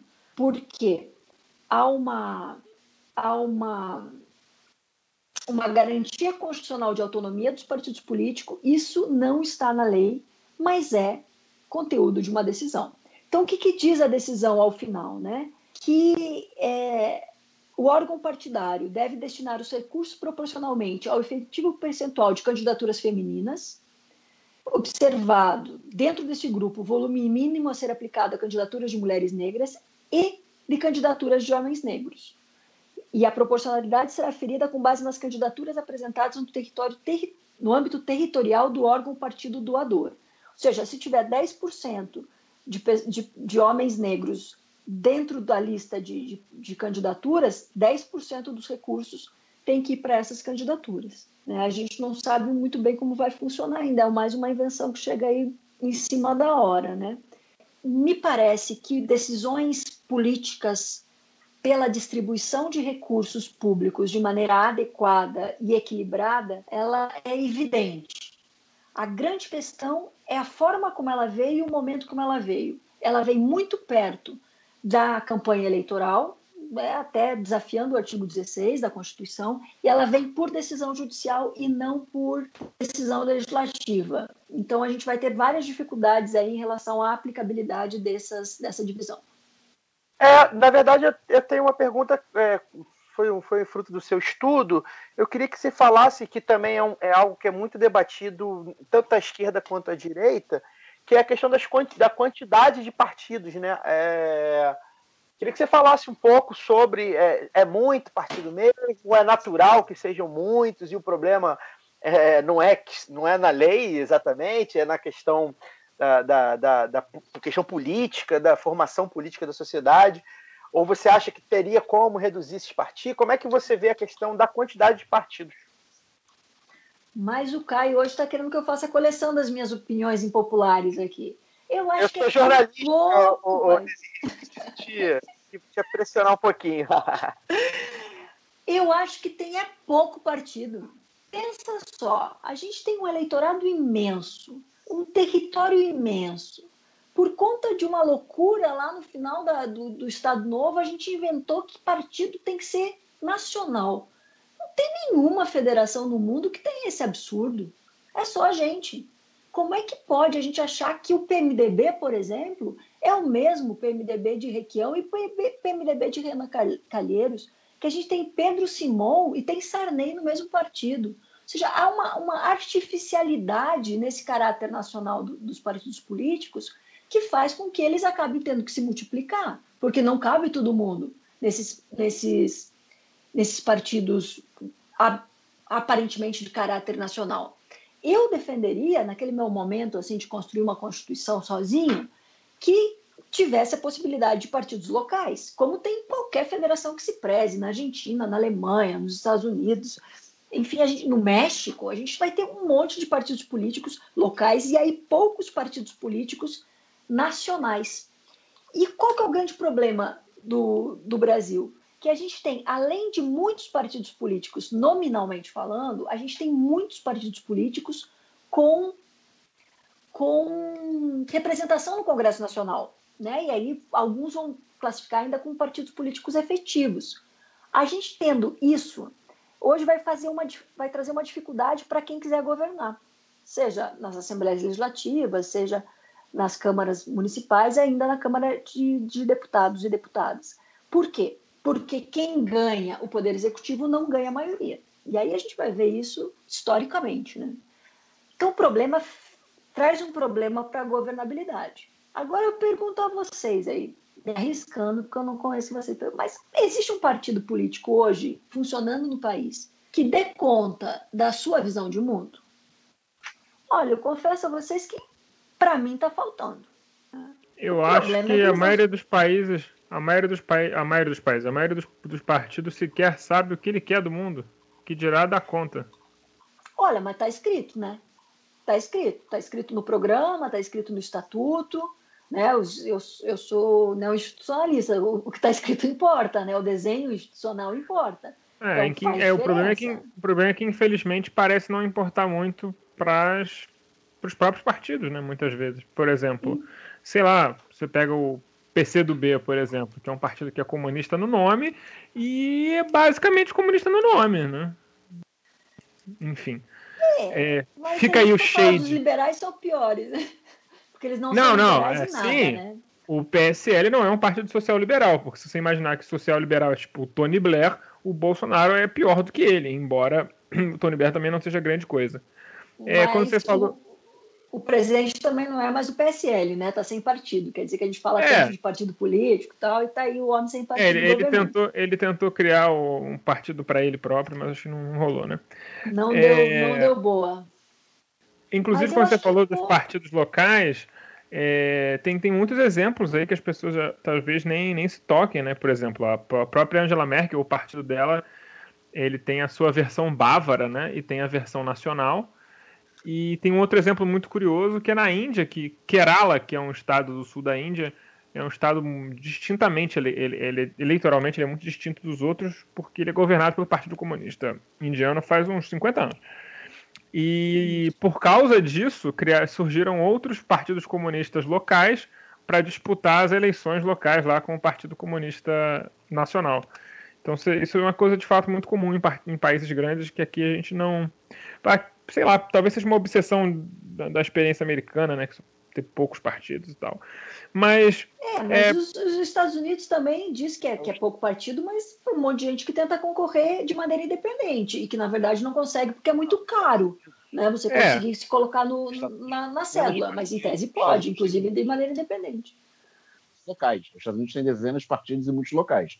A questão é que, o, do jeito que o sistema é montado, né, o sistema distrital puro, você leva a uma bipartidarização. Mas isso daí é uma discussão de, de sistema eleitoral, né? Isso é impacto É, isso, sistema partidário. isso, não, isso é um problema dos Estados Unidos.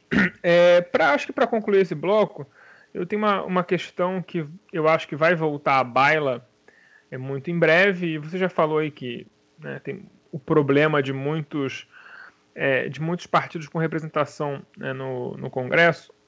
A cláusula de barreira para 2022 ela vai aumentar, né? Ela, ela vai, ela vai subir aí para 4%, um negócio assim. Tem os, tem os critérios lá, você certamente sabe melhor do que eu. É, você acha que é importante ter uma cláusula de barreira rígida é, para o Congresso Nacional para justamente conseguir é, criar essa funcionalidade é, institucional para quem se elege presidente? Não. Eu defendo que a cláusula de barreira é uma redução artificial na competição eleitoral e, portanto, é incompatível com a Constituição. Tanto é que assim decidiu o STF em 2006 e depois, não, é em 2006. E depois alterou-se a, a compreensão porque começou a criar um monte de partido, principalmente depois que eles inventaram que o mandato pertencia ao partido, mas que se alguém saísse para criar um novo partido podia levar o mandato, que é uma invenção em cima da invenção. E aí disseram que era, que era negócio rediscutir a cláusula de barreira, como se ela tivesse sido reconstitucionalizada depois dessa invenção aí da, filiação, da, da fidelidade. E aí a gente tem a emenda 97 colocando a cláusula de barreira dentro da Constituição. Né? Então, o artigo 17 hoje tem parágrafo terceiro aí essa possibilidade de cláusula de barreira. É, não sei se isso vai ajudar a melhorar a governabilidade, a possibilidade da- de quem ganhar a chefia do Poder Executivo implementar o seu programa de governo, porque os próprios parlamentos, os, os próprios partidos políticos, às vezes não se organizam de maneira efetiva dentro dos parlamentos.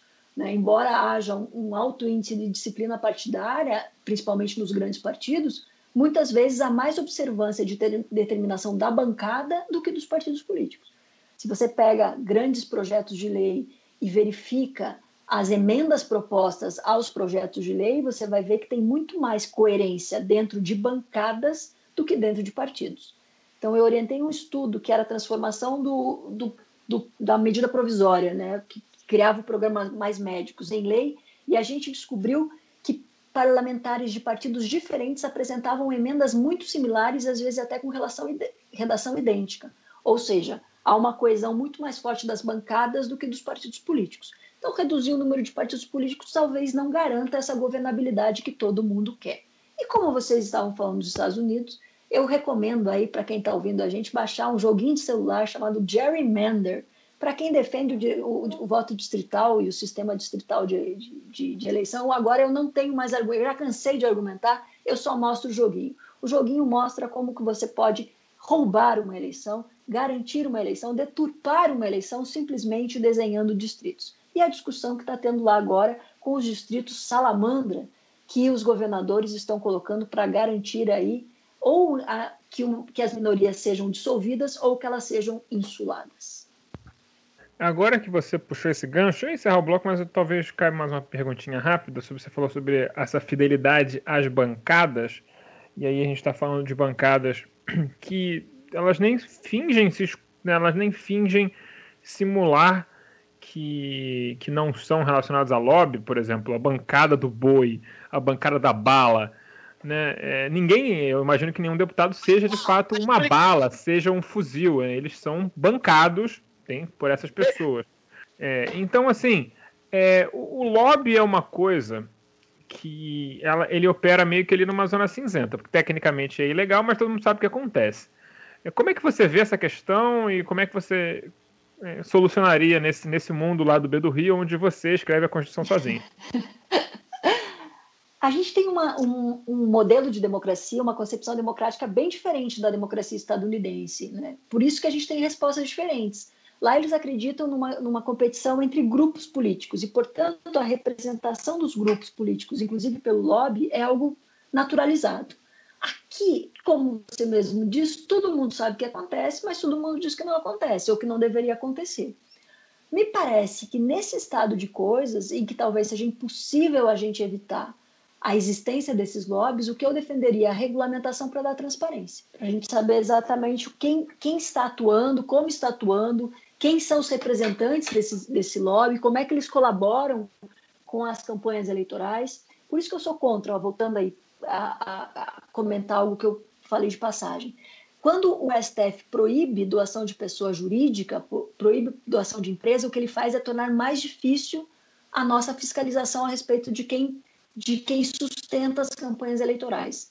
Se está lá escrito Itaú, se está escrito construtora tal, você sabe quem é. Se está o nome do diretor, dificilmente alguém vai saber quem é o diretor. Né? Então, me parece que o que a gente tem que garantir é que tenha transparência aí nessa, nessa intervenção de interesses privados nas questões, nas decisões políticas, né? tanto nas campanhas eleitorais quanto na construção legislativa. Então, não vejo isso como algo do demônio, que a gente tem que, que exorcizar, nada disso. O que a gente precisa fazer é a transparência, é que as pessoas saibam como é que se constrói uma, uma, uma legislação.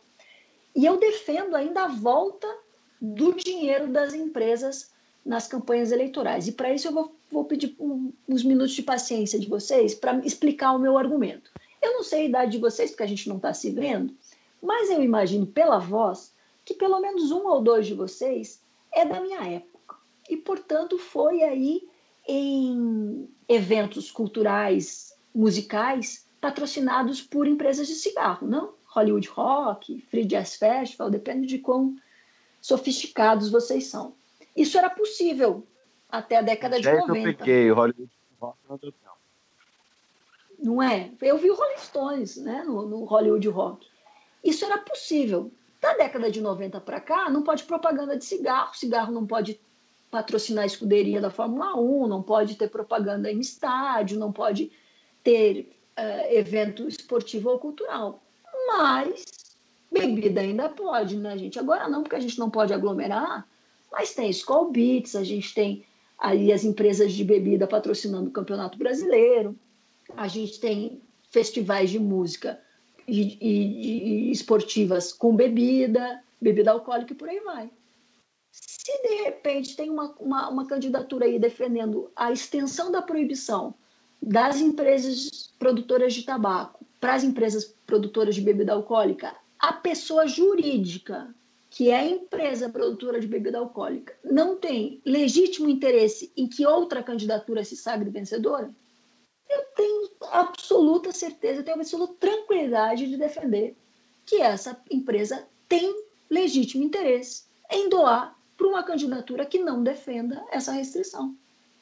E se tiver uma empresa produtora de tabaco e uma candidatura que diga que quer afastar aquelas proibições hoje existentes para as empresas de cigarro, por que, que ela não tem legítimo interesse de, de, de que essa candidatura tenha sucesso? e que essa pessoa vire parlamentar? Ou seja, há uma. Um, essa ideia de que todo mundo é, vai lá porque é comprado pelas empresas ou que é, é porta-voz de empresa é porque não conhece parlamentar nem o jogo parlamentar, né, gente?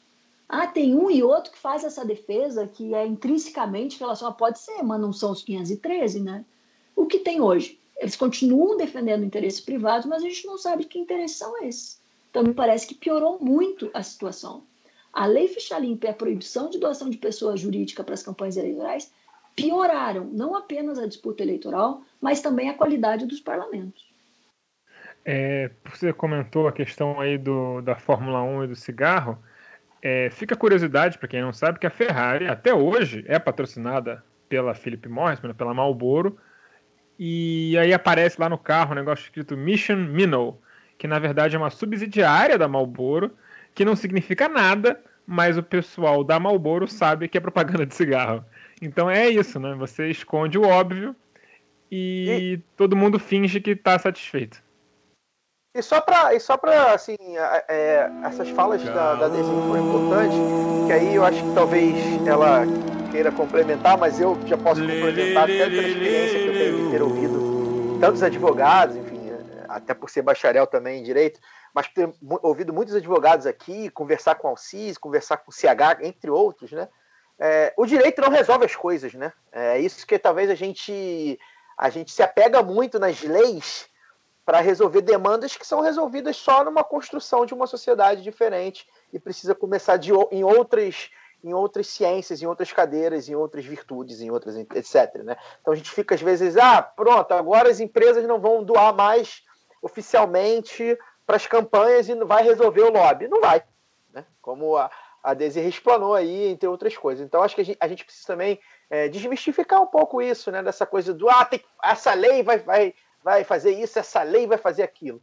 É, não funciona assim e é preciso que a gente tenha isso em mente para entender e continuar lutando pelas demandas de uma sociedade que a gente, que a gente luta.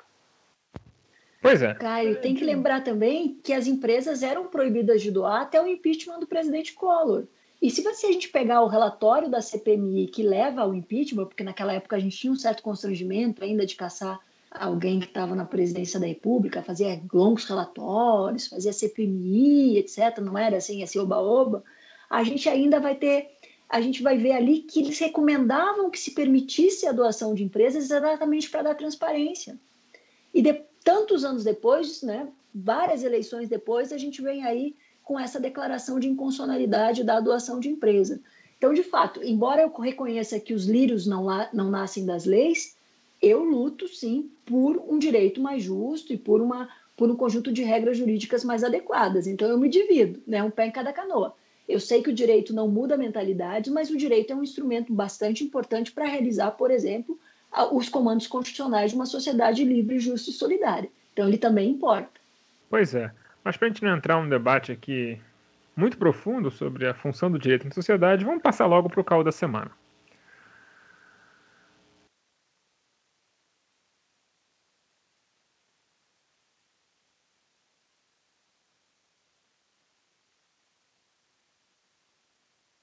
Estamos cada vez mais perto das eleições e as pesquisas já começam a pingar por aí.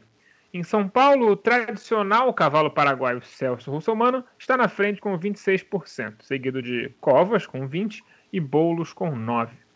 Já em Porto Alegre, a líder é Manuela Dávila, com 21% das intenções de voto, contra 10% de Fortunati, Sebastião Melo e o atual prefeito Marquesan, todos eles é, de direita, para quem não conhece os nomes. É, a, essa fratura da direita em várias cidades pode acabar gerando vitórias até um pouco inesperadas de candidatos de esquerda? Não, pai Dani. Não, rapidinho, é porque é, é, existe segundo turno, né? Exato. Então eu acho que essa, essa divisão da, da, da, direita em várias capitais, ela vai gerar, talvez, assim, abrir espaço para candidaturas de esquerda de maior musculatura chegarem ao segundo turno, notadamente Porto Alegre, né, onde a, Manuela Dávila começa na liderança e lidera com apenas 20%, né?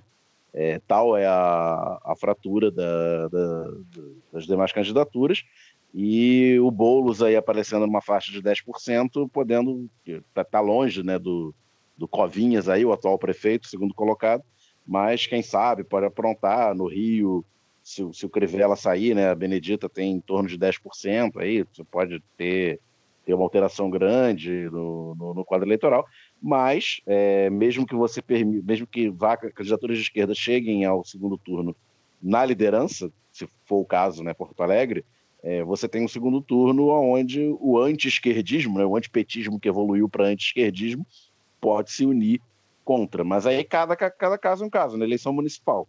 Né? Então depois eu falo mais sobre as características aí de cada, de cada cidade. Deixa o Caio é, falar. É, eu queria primeiro. Ah, vamos, vamos por parte, né? É, a gente gosta, né, Daniel? Não à toa a gente faz o lado B, né?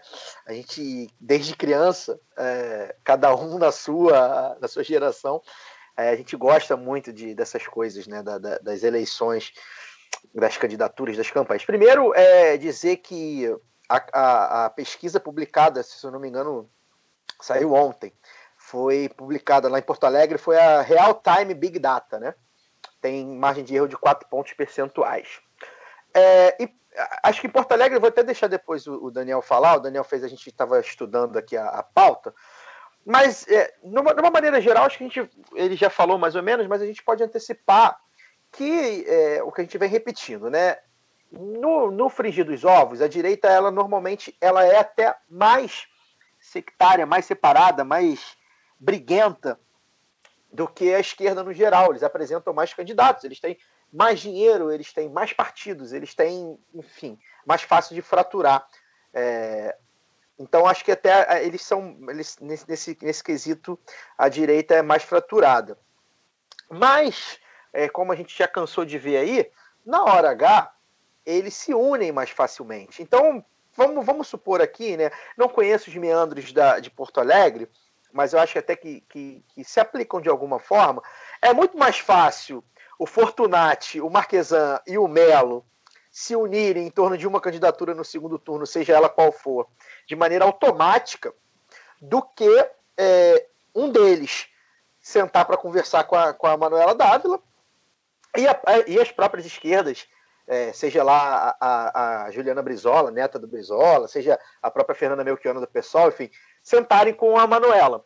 Então, assim, é, é, essa é a grande questão, né? É, é, possível que chegue no segundo turno. Não, e nesse caso é muito louco, né? Porque os caras ainda, sei lá, vão ter mais voto, né? Imagina.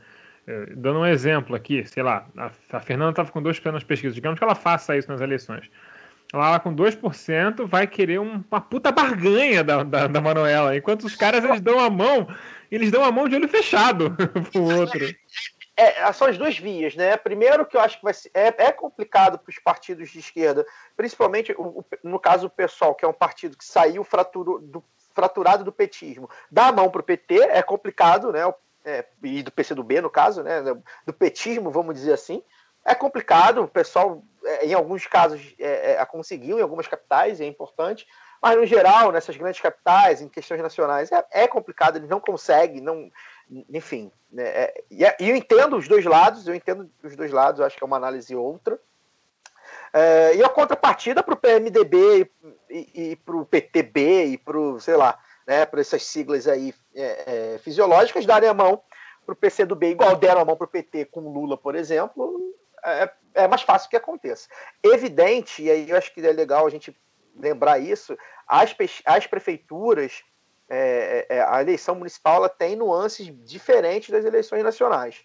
Né? É, a, como, até como a própria Desirê falou, a, as questões é, é, locais elas são diferentes, elas se aplicam de outras formas. Então, isso é uma análise mais genérica. Né? Mas, de qualquer forma, é, isso. Né? A gente pode ver aí, em 2016, foi um, até um caso é, diferente quando a gente começou lá do B, porque o Freixo se tornou basicamente o bote salva-vidas da esquerda no Brasil. Né? A gente não teve nenhum candidato de esquerda no segundo turno das principais é, é, é prefeituras, né? As, as, principais, das principais capitais, pelo menos. E aí acabou que chegou. Acho que o Edmilson. O Edmilson chegou, né? Chegou em Belém e é. perdeu. Edmilson chegou. É. E, e, e, e, mas eu digo, né, nas principais em termos de, de, de PIB, né, de, de tamanho, né, sem querer, obviamente, desmerecer. Belém tem mais milhões de habitantes, cara, mas você errou Belém, mesmo. Belém é grande. Não, eu sei, gente, mas assim, não está entre os cinco PIBs do, do, do, do, Brasil, é isso que eu estou querendo dizer. E, inclusive, a gente nem, nem pode desmerecer, porque é uma experiência que o próprio Edmilson tem de ter sido já prefeito, né, então, é, eu não estou desmerecendo aqui. Estou falando do, da questão do eixo, né, português, claro. Não que isso. Não que isso é, é, é o cara é sudeste cêntrico. Não, não, eu não sou sudeste cêntrico. É que isso é, repercute de outra forma, gente. A verdade é essa. Não, não, é, só, é só você ver a repercussão do, do, do Maranhão, por exemplo, do, do, Flávio Dino. Enfim, se fosse um, um governo é, do PCdoB em São Paulo, era outra história, porque é assim que, que se aplica o, o capitalismo. Mas, enfim. É, e aí o Freixo, em 2016, ficou aquela coisa né, em torno dele, muita, muita gente em torno dele, fora do, do Rio e tal. É, e eu acho que a, a, a, eleição de São Paulo tem uma similaridade com a, com a eleição de 2016 aqui no Rio, apesar de que, obviamente, São Paulo tem algumas diferenças, algumas que são, enfim, bem claras de, de sociedade mesmo, né? Não, nem, nem, nem só de, de questões de, de partidárias e políticas. Então, assim, quando o Russomano se apresenta como um candidato com 30% de, de intenções de votos, e como Vocês falou, é, foi a pesquisa Datafolha, tá, gente? O Russomano tem 29%, é, o Russomano se apresenta como lideranças como, com, grande, com grande número de votos há muito tempo. né, na, em São Paulo. Era parecido como era o Crivella. As pessoas talvez não acompanhassem de perto o que acontecia no Rio. O Crivella sempre despontava, se não nas primeiras colocações, sempre ali com 20, 25% dos votos, que é o voto neopentecostal reacionário, né? E o russomano já, já larga disso, né? A, a grande diferença para mim, e aí a gente vamos ver se São Paulo vai replicar o Rio, é a questão, um, do bolsonarismo, né? O bolsonarismo parece que já abraçou o russomano e pode ser que abrace o russomano de uma maneira é, bem, bem clara, né? bem, bem explícita, ficar de olho nisso, nessa questão. E a questão também das fake news, né, da maquininha de fake news, da, da maquininha de disparo, né, da, do crescimento das igrejas é, neopentecostais, das lideranças fundamentalistas de, outros, de outras denominações também. Então, eu, eu fico curioso para ver se o russomano vai repetir é, é, o Crivella de 2016 e o Rio de Janeiro é, novamente vai ter servido de laboratório para replicar é, é, a sua política em outros lugares. Vamos ver, né? São Paulo é diferente, tem algumas diferenças, mas tem algumas semelhanças também, inclusive o partido é o mesmo. É lembrar que, que é o partido do Bolsonaro, dos filhos do Bolsonaro, do Flávio e do Carlos. É, e, e, vários bolsonaristas, eu vi que aquele André Fernandes também, do Ceará, deputado estadual do Ceará, também está nesse partido, né, que é o Republicanos que é fundado pela Igreja Universal, para quem não sabe, e se chama Republicanos, né? enfim, essa ironia é fina aí. Então a gente fica aí de olho, né? É, tem, a esquerda está bastante fraturada em São Paulo também, né? Vamos dizer assim, por esquerda, vamos entender aí é, é, é o PT, o PCdoB, tem, tem gente até da rede e tal. Vamos ver como é que vai se comportar. Agora, a campanha do Boulos, a gente tem debatido isso, a pré-campanha, né? do Boulos, tem, tem deixado a gente animado, né? Tem, tem, tem, tem mostrando possibilidade de pautar o debate. É, o Boulos é um cara que aparece muito, que dialoga muito, que fala muito fácil, com, com uma base é, é, é de movimento social muito importante. É, então, acho que tem a questão da Erundina também, que traz ali com ele a, a o sentimento do, do, do, petismo, né, que, que habitou São Paulo, a cidade de São Paulo, por alguns, alguns mandatos.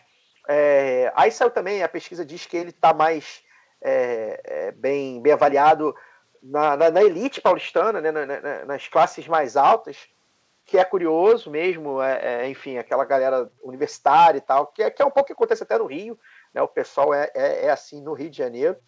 Então, assim, fico curioso para acompanhar isso tudo. Essas são as primeiras pesquisas, a campanha não começou. Quando começar a campanha, a gente vai poder medir melhor. É uma campanha diferente, até acho até para o próprio eleitor vai ser muito diferente é, e aí eu queria até falar depois, depois que todo mundo comentar sobre essas pesquisas, falar da pesquisa de avaliação do governo Bolsonaro também, né? Porque eu acho que seria legal a gente falar. Dani, quer falar alguma coisa sobre a questão lá de Porto Alegre? Não, eu que quero falar, hein? Tô, tô esperando aqui o discurso, discurso de Fidel Caio, que tá há 20 minutos falando aí, dando palestra pra turma. A gente está aqui conversando mas eu, eu tô brincando, mas eu tô falando pouco hoje porque a minha conexão tá horrorosa. E, então, por isso eu até é, liberei para a galera fazer as perguntas que tinha para fazer no, no bloco anterior para Desirê, porque a minha conexão está muito ruim, está picotando demais. Então vou tentar ser até breve.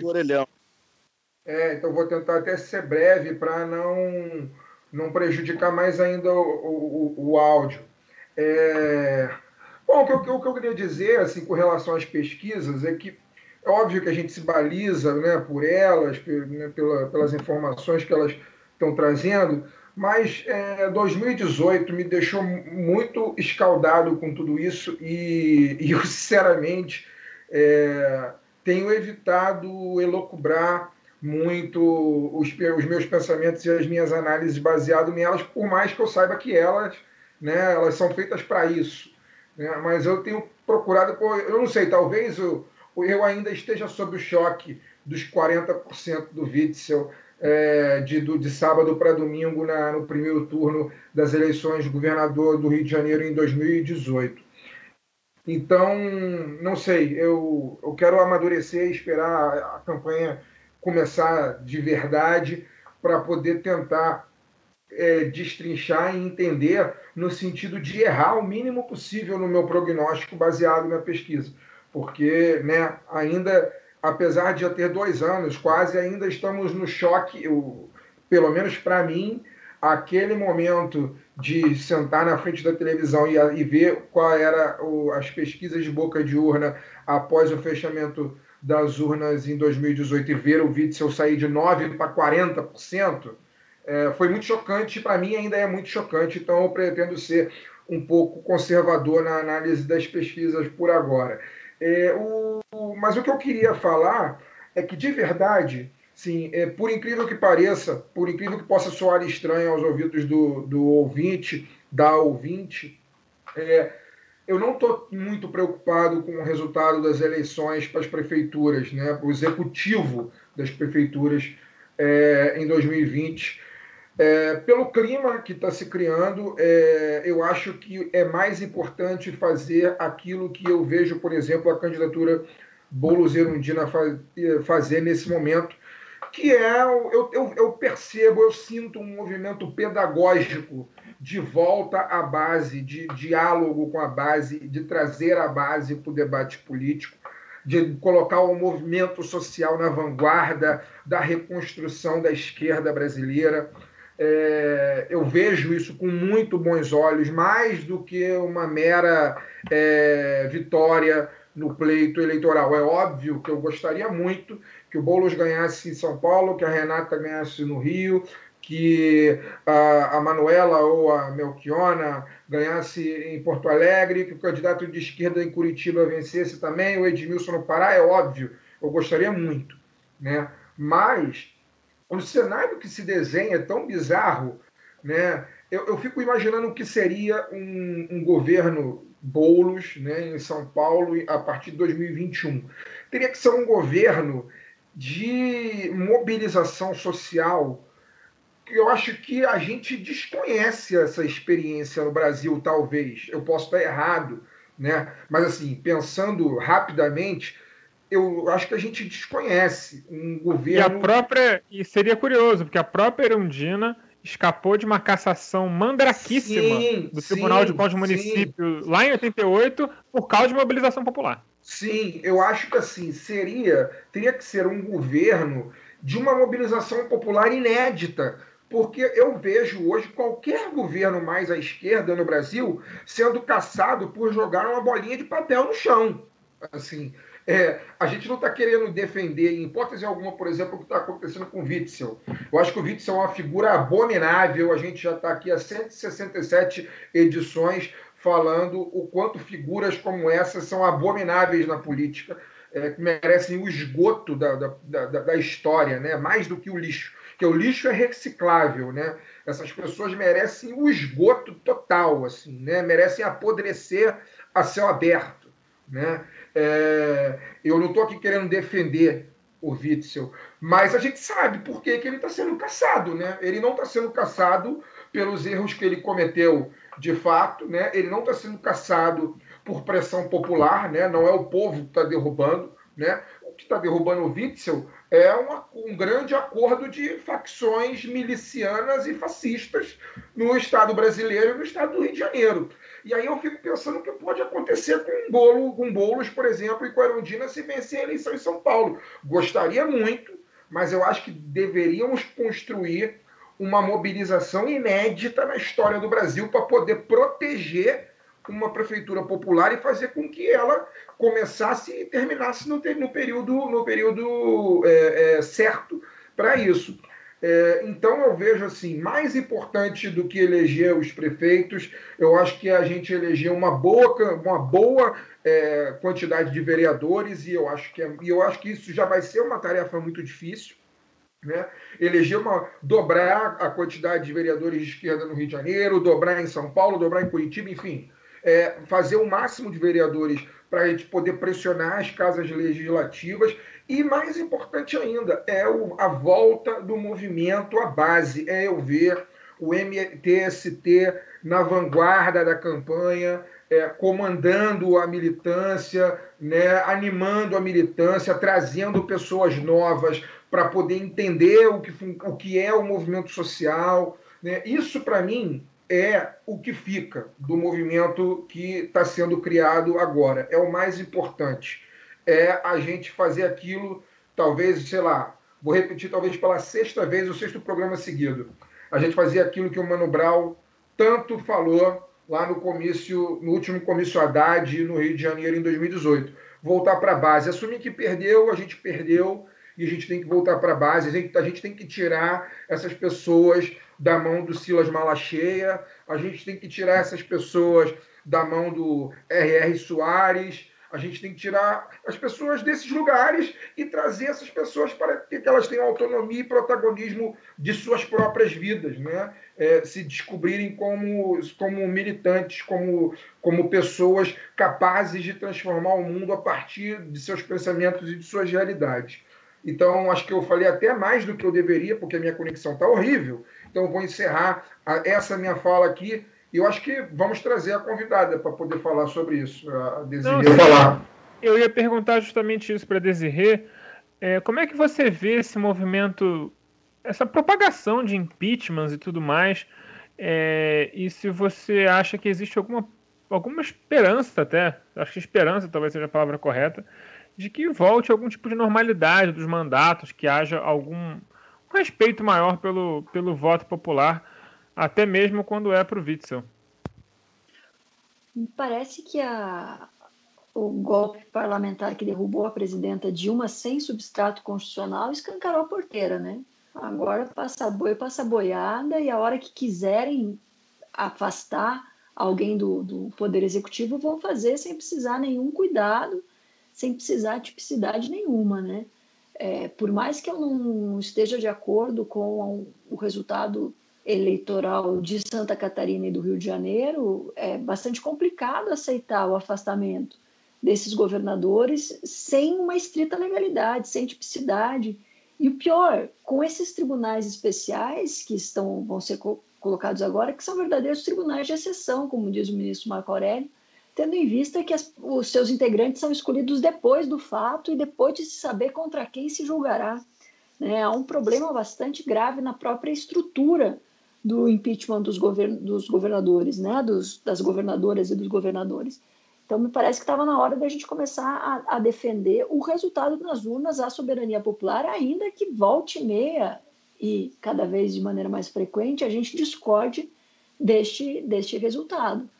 Até para permitir que essas pessoas possam, inclusive, fazer, ter os seus governos e que possam ser vencidas nas urnas por alternativas, por propostas mais interessantes do que, do que as suas. O meu receio é que, além disso, a gente possa criar mártires que possam sair aí, como e a fala do governador de vocês ontem foi bem, foi bem interessante, foi bem nesse sentido. Ele fala, é, na verdade, está se, tá se martirizando alguém ali que está sendo injustiçado e saindo da, do, do governo dessa maneira. E depois acaba voltando, né, gente? A gente teve aí um, presidente da República que voltou à, vida política com até certa, certa notoriedade e agora faz o tiozão engraçadão no Twitter, né? Então é, a pessoa se sente à vontade para fazer isso, inclusive, né? Então eu, eu, vejo com bastante preocupação essa questão do afastamento de governadores. É, no entanto, reconheço que prefiro que seja pelo Poder Legislativo do que no tapetão eleitoral no, na Justiça na justiça eleitoral, como fizeram com o Jackson, Jackson Wagner. Porque daí, pelo menos, tem uma discussão política, né, gente? Pelo menos aí a gente vai ter um pouco de transparência, a gente vai saber exatamente o que está sendo colocado na mesa. Daniel, você queria comentar sobre a pesquisa gaúcha? É, rapidinho, porque Porto Alegre, o Rio Grande do, Rio Grande do Sul, ele tem suas coisas sui generis, né? De forma geral. É, e Sendo assim, a eleição de Porto Alegre não é diferente. É bom notar que, apesar do, Rio Grande, do estado do Rio Grande do Sul como um todo ter tomado uma guinada conservadora da metade da década de 2010 para cá, né, elegendo é, políticos de direita e, e, tal, quando o normal era alternar, é, e a, o Rio Grande do Sul jamais reelegeu governador em 2018, alternou uma direita pela outra. É, mas no, no, no, Rio Grande do Sul não, não aconteceu esse, essa, essa onda da, entre muitas aspas, nova política, né? dessa, dessa turma que surgiu do nada na, na onda do bolsonarismo, tipo Wilson Witzel no Rio, tipo comandante Moisés em Santa Catarina, e antes do, do bolsonarismo, o, fenômeno dos outsiders, né, se elegendo é, prefeitos nas capitais. Né? O Crivella, que apesar de já estar tá aí há, há 20 anos, um, pode ser considerado um outsider do sistema político, como Dória em São Paulo, Calil em BH, né? o Rio Grande do Sul virou a direita, mas elegendo a direita tradicional. Né? O, ou a direita tradicional com uma cara nova, né? uma nova geração da direita tradicional, como é o atual prefeito Marquesan Júnior, como é o atual governador Eduardo Leite, ambos do, do PSDB. Então, é, tem essa especificidade lá. É, não sei se, se, se eu estou zicando, digamos assim, mas não, não, não vi, no, pelo menos na lista de candidatos, ninguém com potencial para ser esse cara apadrinhado pela, pela maquininha do Zap, né? Como, como foi o Witzel no Rio, como tudo indica está sendo Celso Russomano em, em, São Paulo e tantos outros aí é, país afora. E isso faz com que todos os nomes, esses nomes da direita que estão ali embolados com 10% nessa pesquisa, são, sejam nomes já desgastados. Né? O Marquesan Júnior é o atual prefeito e, e chama atenção um atual prefeito está com apenas 10% nas pesquisas, o outro paralelo acho que é só o Crivella, que quem está, eu não acompanho muito Porto Alegre, né? É, mas é, a gente mora no Rio e, pro, pro, e vê o desastre que é essa administração. É, e para o cara estar tá com 10% nas pesquisas é porque deve ser um desastre similar.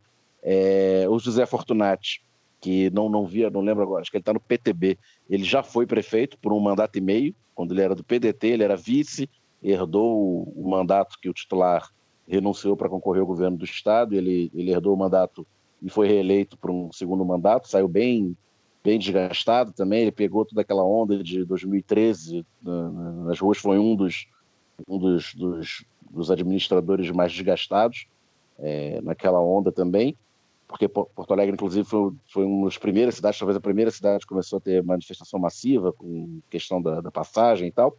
É, e, o, e, a, e a Manuela, nesse sentido, apesar de também já ser uma, uma pessoa que está há 20 anos aí na política, ela nunca ocupou um cargo executivo no, no, Rio Grande do Sul. Então, nesse caso, a novidade é ela. Então, em Porto Alegre, eu dou essa.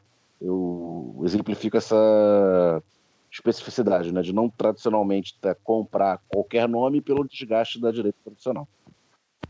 Feito esse asterisco, alguns chamam de asterístico, esse foi o lado B do Rio número 167. Estamos em todas as redes sociais, inclusive no YouTube, que a gente deu uma abandonadinha porque a gente está escrevendo o roteiro para o nosso programa extra e isso está tomando um tempo bem grande.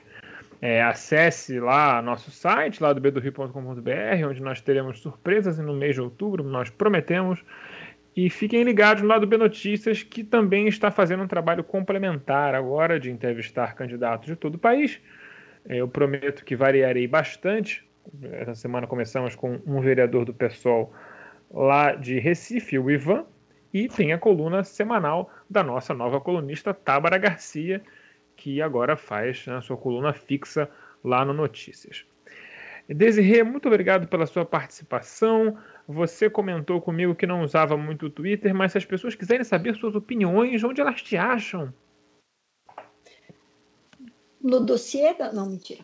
É, a gente, eu estou em todas as redes sociais, eu tenho pouca paciência por conta da falta de deliberação que elas elas trazem, né? Você não consegue conversar, mas eu tenho aí alguns vídeos no, no Facebook, eu uso o Twitter, uso também o Instagram.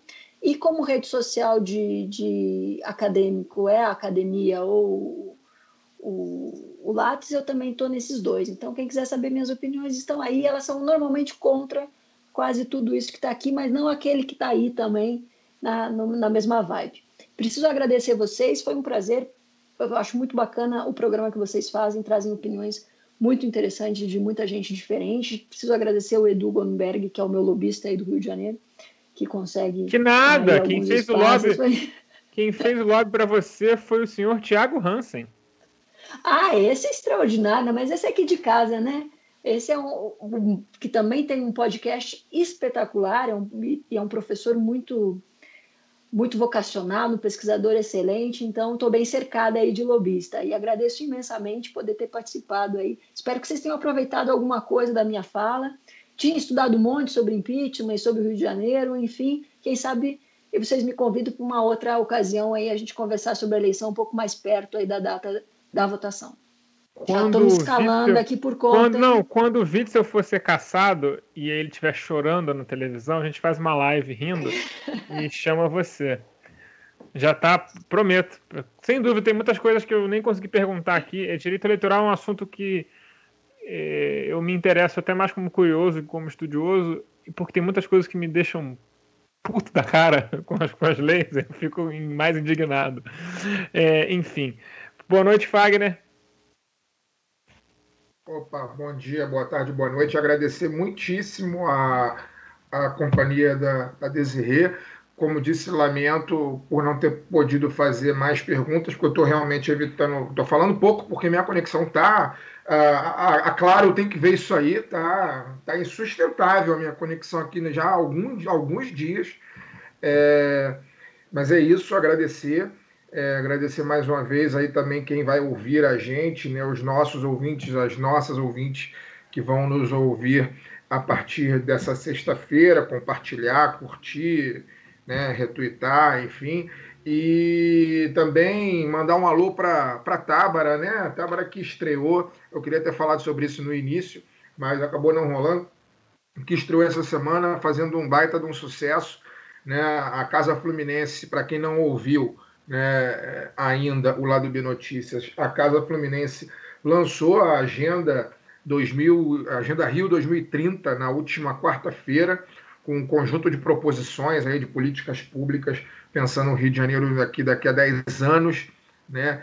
É, ouviu aí diversos coletivos, pessoas e, enfim, movimentos e fez essa construção. Na última quarta-feira teve um evento de lançamento, a gente até é, ajudou na, na, divulgação no nosso Twitter. Então, a, agradecer a, a Tábara também, que agora faz parte do, da nossa equipe de colunistas do lado B Notícias. E, e é isso, né, gente? Torcer para que a gente esteja aqui mais uma vez na semana que vem, com saúde, sobrevivendo a essa pandemia que a gente já perdeu as contas de quantas semanas estamos nessa situação. É, eu, particularmente, já não, não acompanho nem número de mortos por dia, porque tem sido realmente muito difícil viver esse momento histórico. Eu diria que viver um momento histórico é cansativo demais. Né? E a gente está aprendendo na prática sobre esse cansaço. Mas eu espero que a gente saia dessa é, não melhores, porque eu não tenho muita experiência, não tenho muita expectativa sobre isso, mas que pelo menos a gente saiba lidar com o fato né, de que o mundo é cruel, né, quando a gente, o capitalismo é cruel, para que a gente possa, enfim, construir algo diferente no futuro. E é isso. Valeu, gente. Até semana que vem. O mundo é cruel, o capitalismo é cruel, e segundo o Twitter, o Egídio também foi muito cruel nessa jornada. Boa noite, Daniel Soares. achei desnecessária a. Não foi o Egídio, não. Não foi o Egídio, não. Pelo que eu estou sabendo, não foi. Eu, eu tô sabendo foram duas falhas do Muriel. Mas, cara, eu tava até comentando, eu já tava esperando que isso fosse acontecer. O time do Fluminense é ridículo. O, o Egito chegou atrasado na bola do terceiro gol. É porque foram três gols. Foram dois do Muriel, é, dois a um pro Muriel sobre o Egito. Mas fora isso, boa noite a todos e a todas e até semana que vem. Boa noite, Caio é, a culpa é de quem contrata o Egídio, né? É, agradecer a Desirê, foi um programa muito esclarecedor, é, tinha muitas dúvidas, eu acho que realmente a gente nem conseguiu falar de tudo, é, mas a gente falou de bastante coisa, é, como eu estava até conversando no grupo do WhatsApp, é, a gente tinha muita pergunta para fazer mesmo, né? Então agradecer, esclareceu bastante coisa. É, e pedir para, claro, é, consertar a internet do Fagner, porque ele não falou no programa e reclamou que eu falei demais, né? Então eu quero que semana que vem volte a ser ele o Fidel Castro, volte a ser ele o falante, volte a ser ele lendo livros, trechos de livros, de poesia, pra ele não me dar esporro depois no, WhatsApp. É isso, gente. Obrigado. Até semana Só que uma, vem. só uma coisa para deixar claro para as nossas ouvintes e nossos ouvintes: o, a Claro não patrocina esse programa, o Fagner paga pelo serviço, né? Que é mais um motivo para Claro fornecer um serviço desse. Ah, sim, é. Pago e pago caro, não pago barato, não. É bom que se diga. É, claro, está sabotando a iniciativa de comunicação independente brasileira, como qualquer grande empresa do ramo, né? Faria. Eles estão é, com medo de serem expropriados, porque é isso que os socialistas fazem, eles expropriam a propriedade privada. Então, até semana que vem, com mais um lado B do Rio.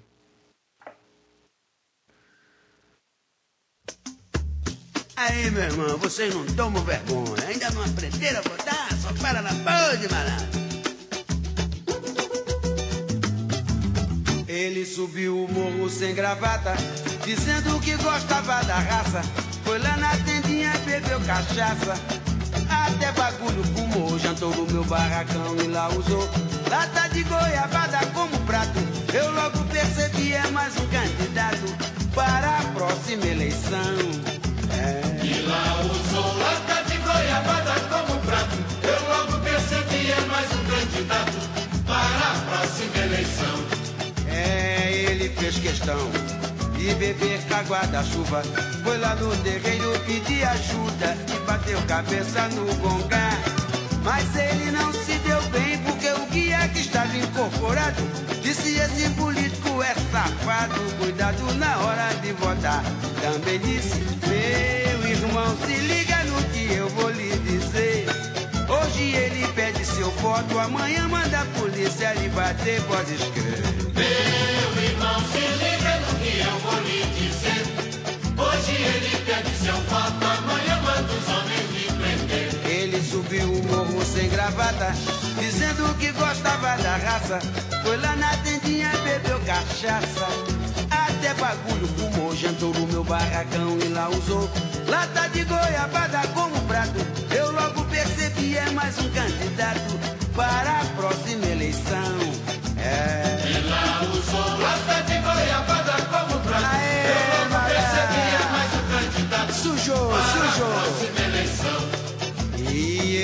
fez questão de beber água da chuva. Foi lá no terreiro pedir ajuda e bateu cabeça no gongá. Mas ele não se deu bem porque o guia que estava incorporado disse esse político é safado. Cuidado na hora de votar.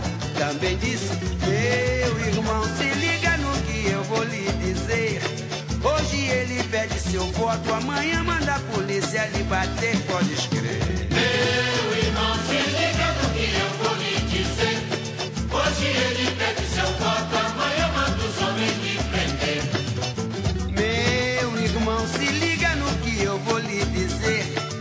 Depois que ele for eleito, dá aquela banana pra você, pode escrever.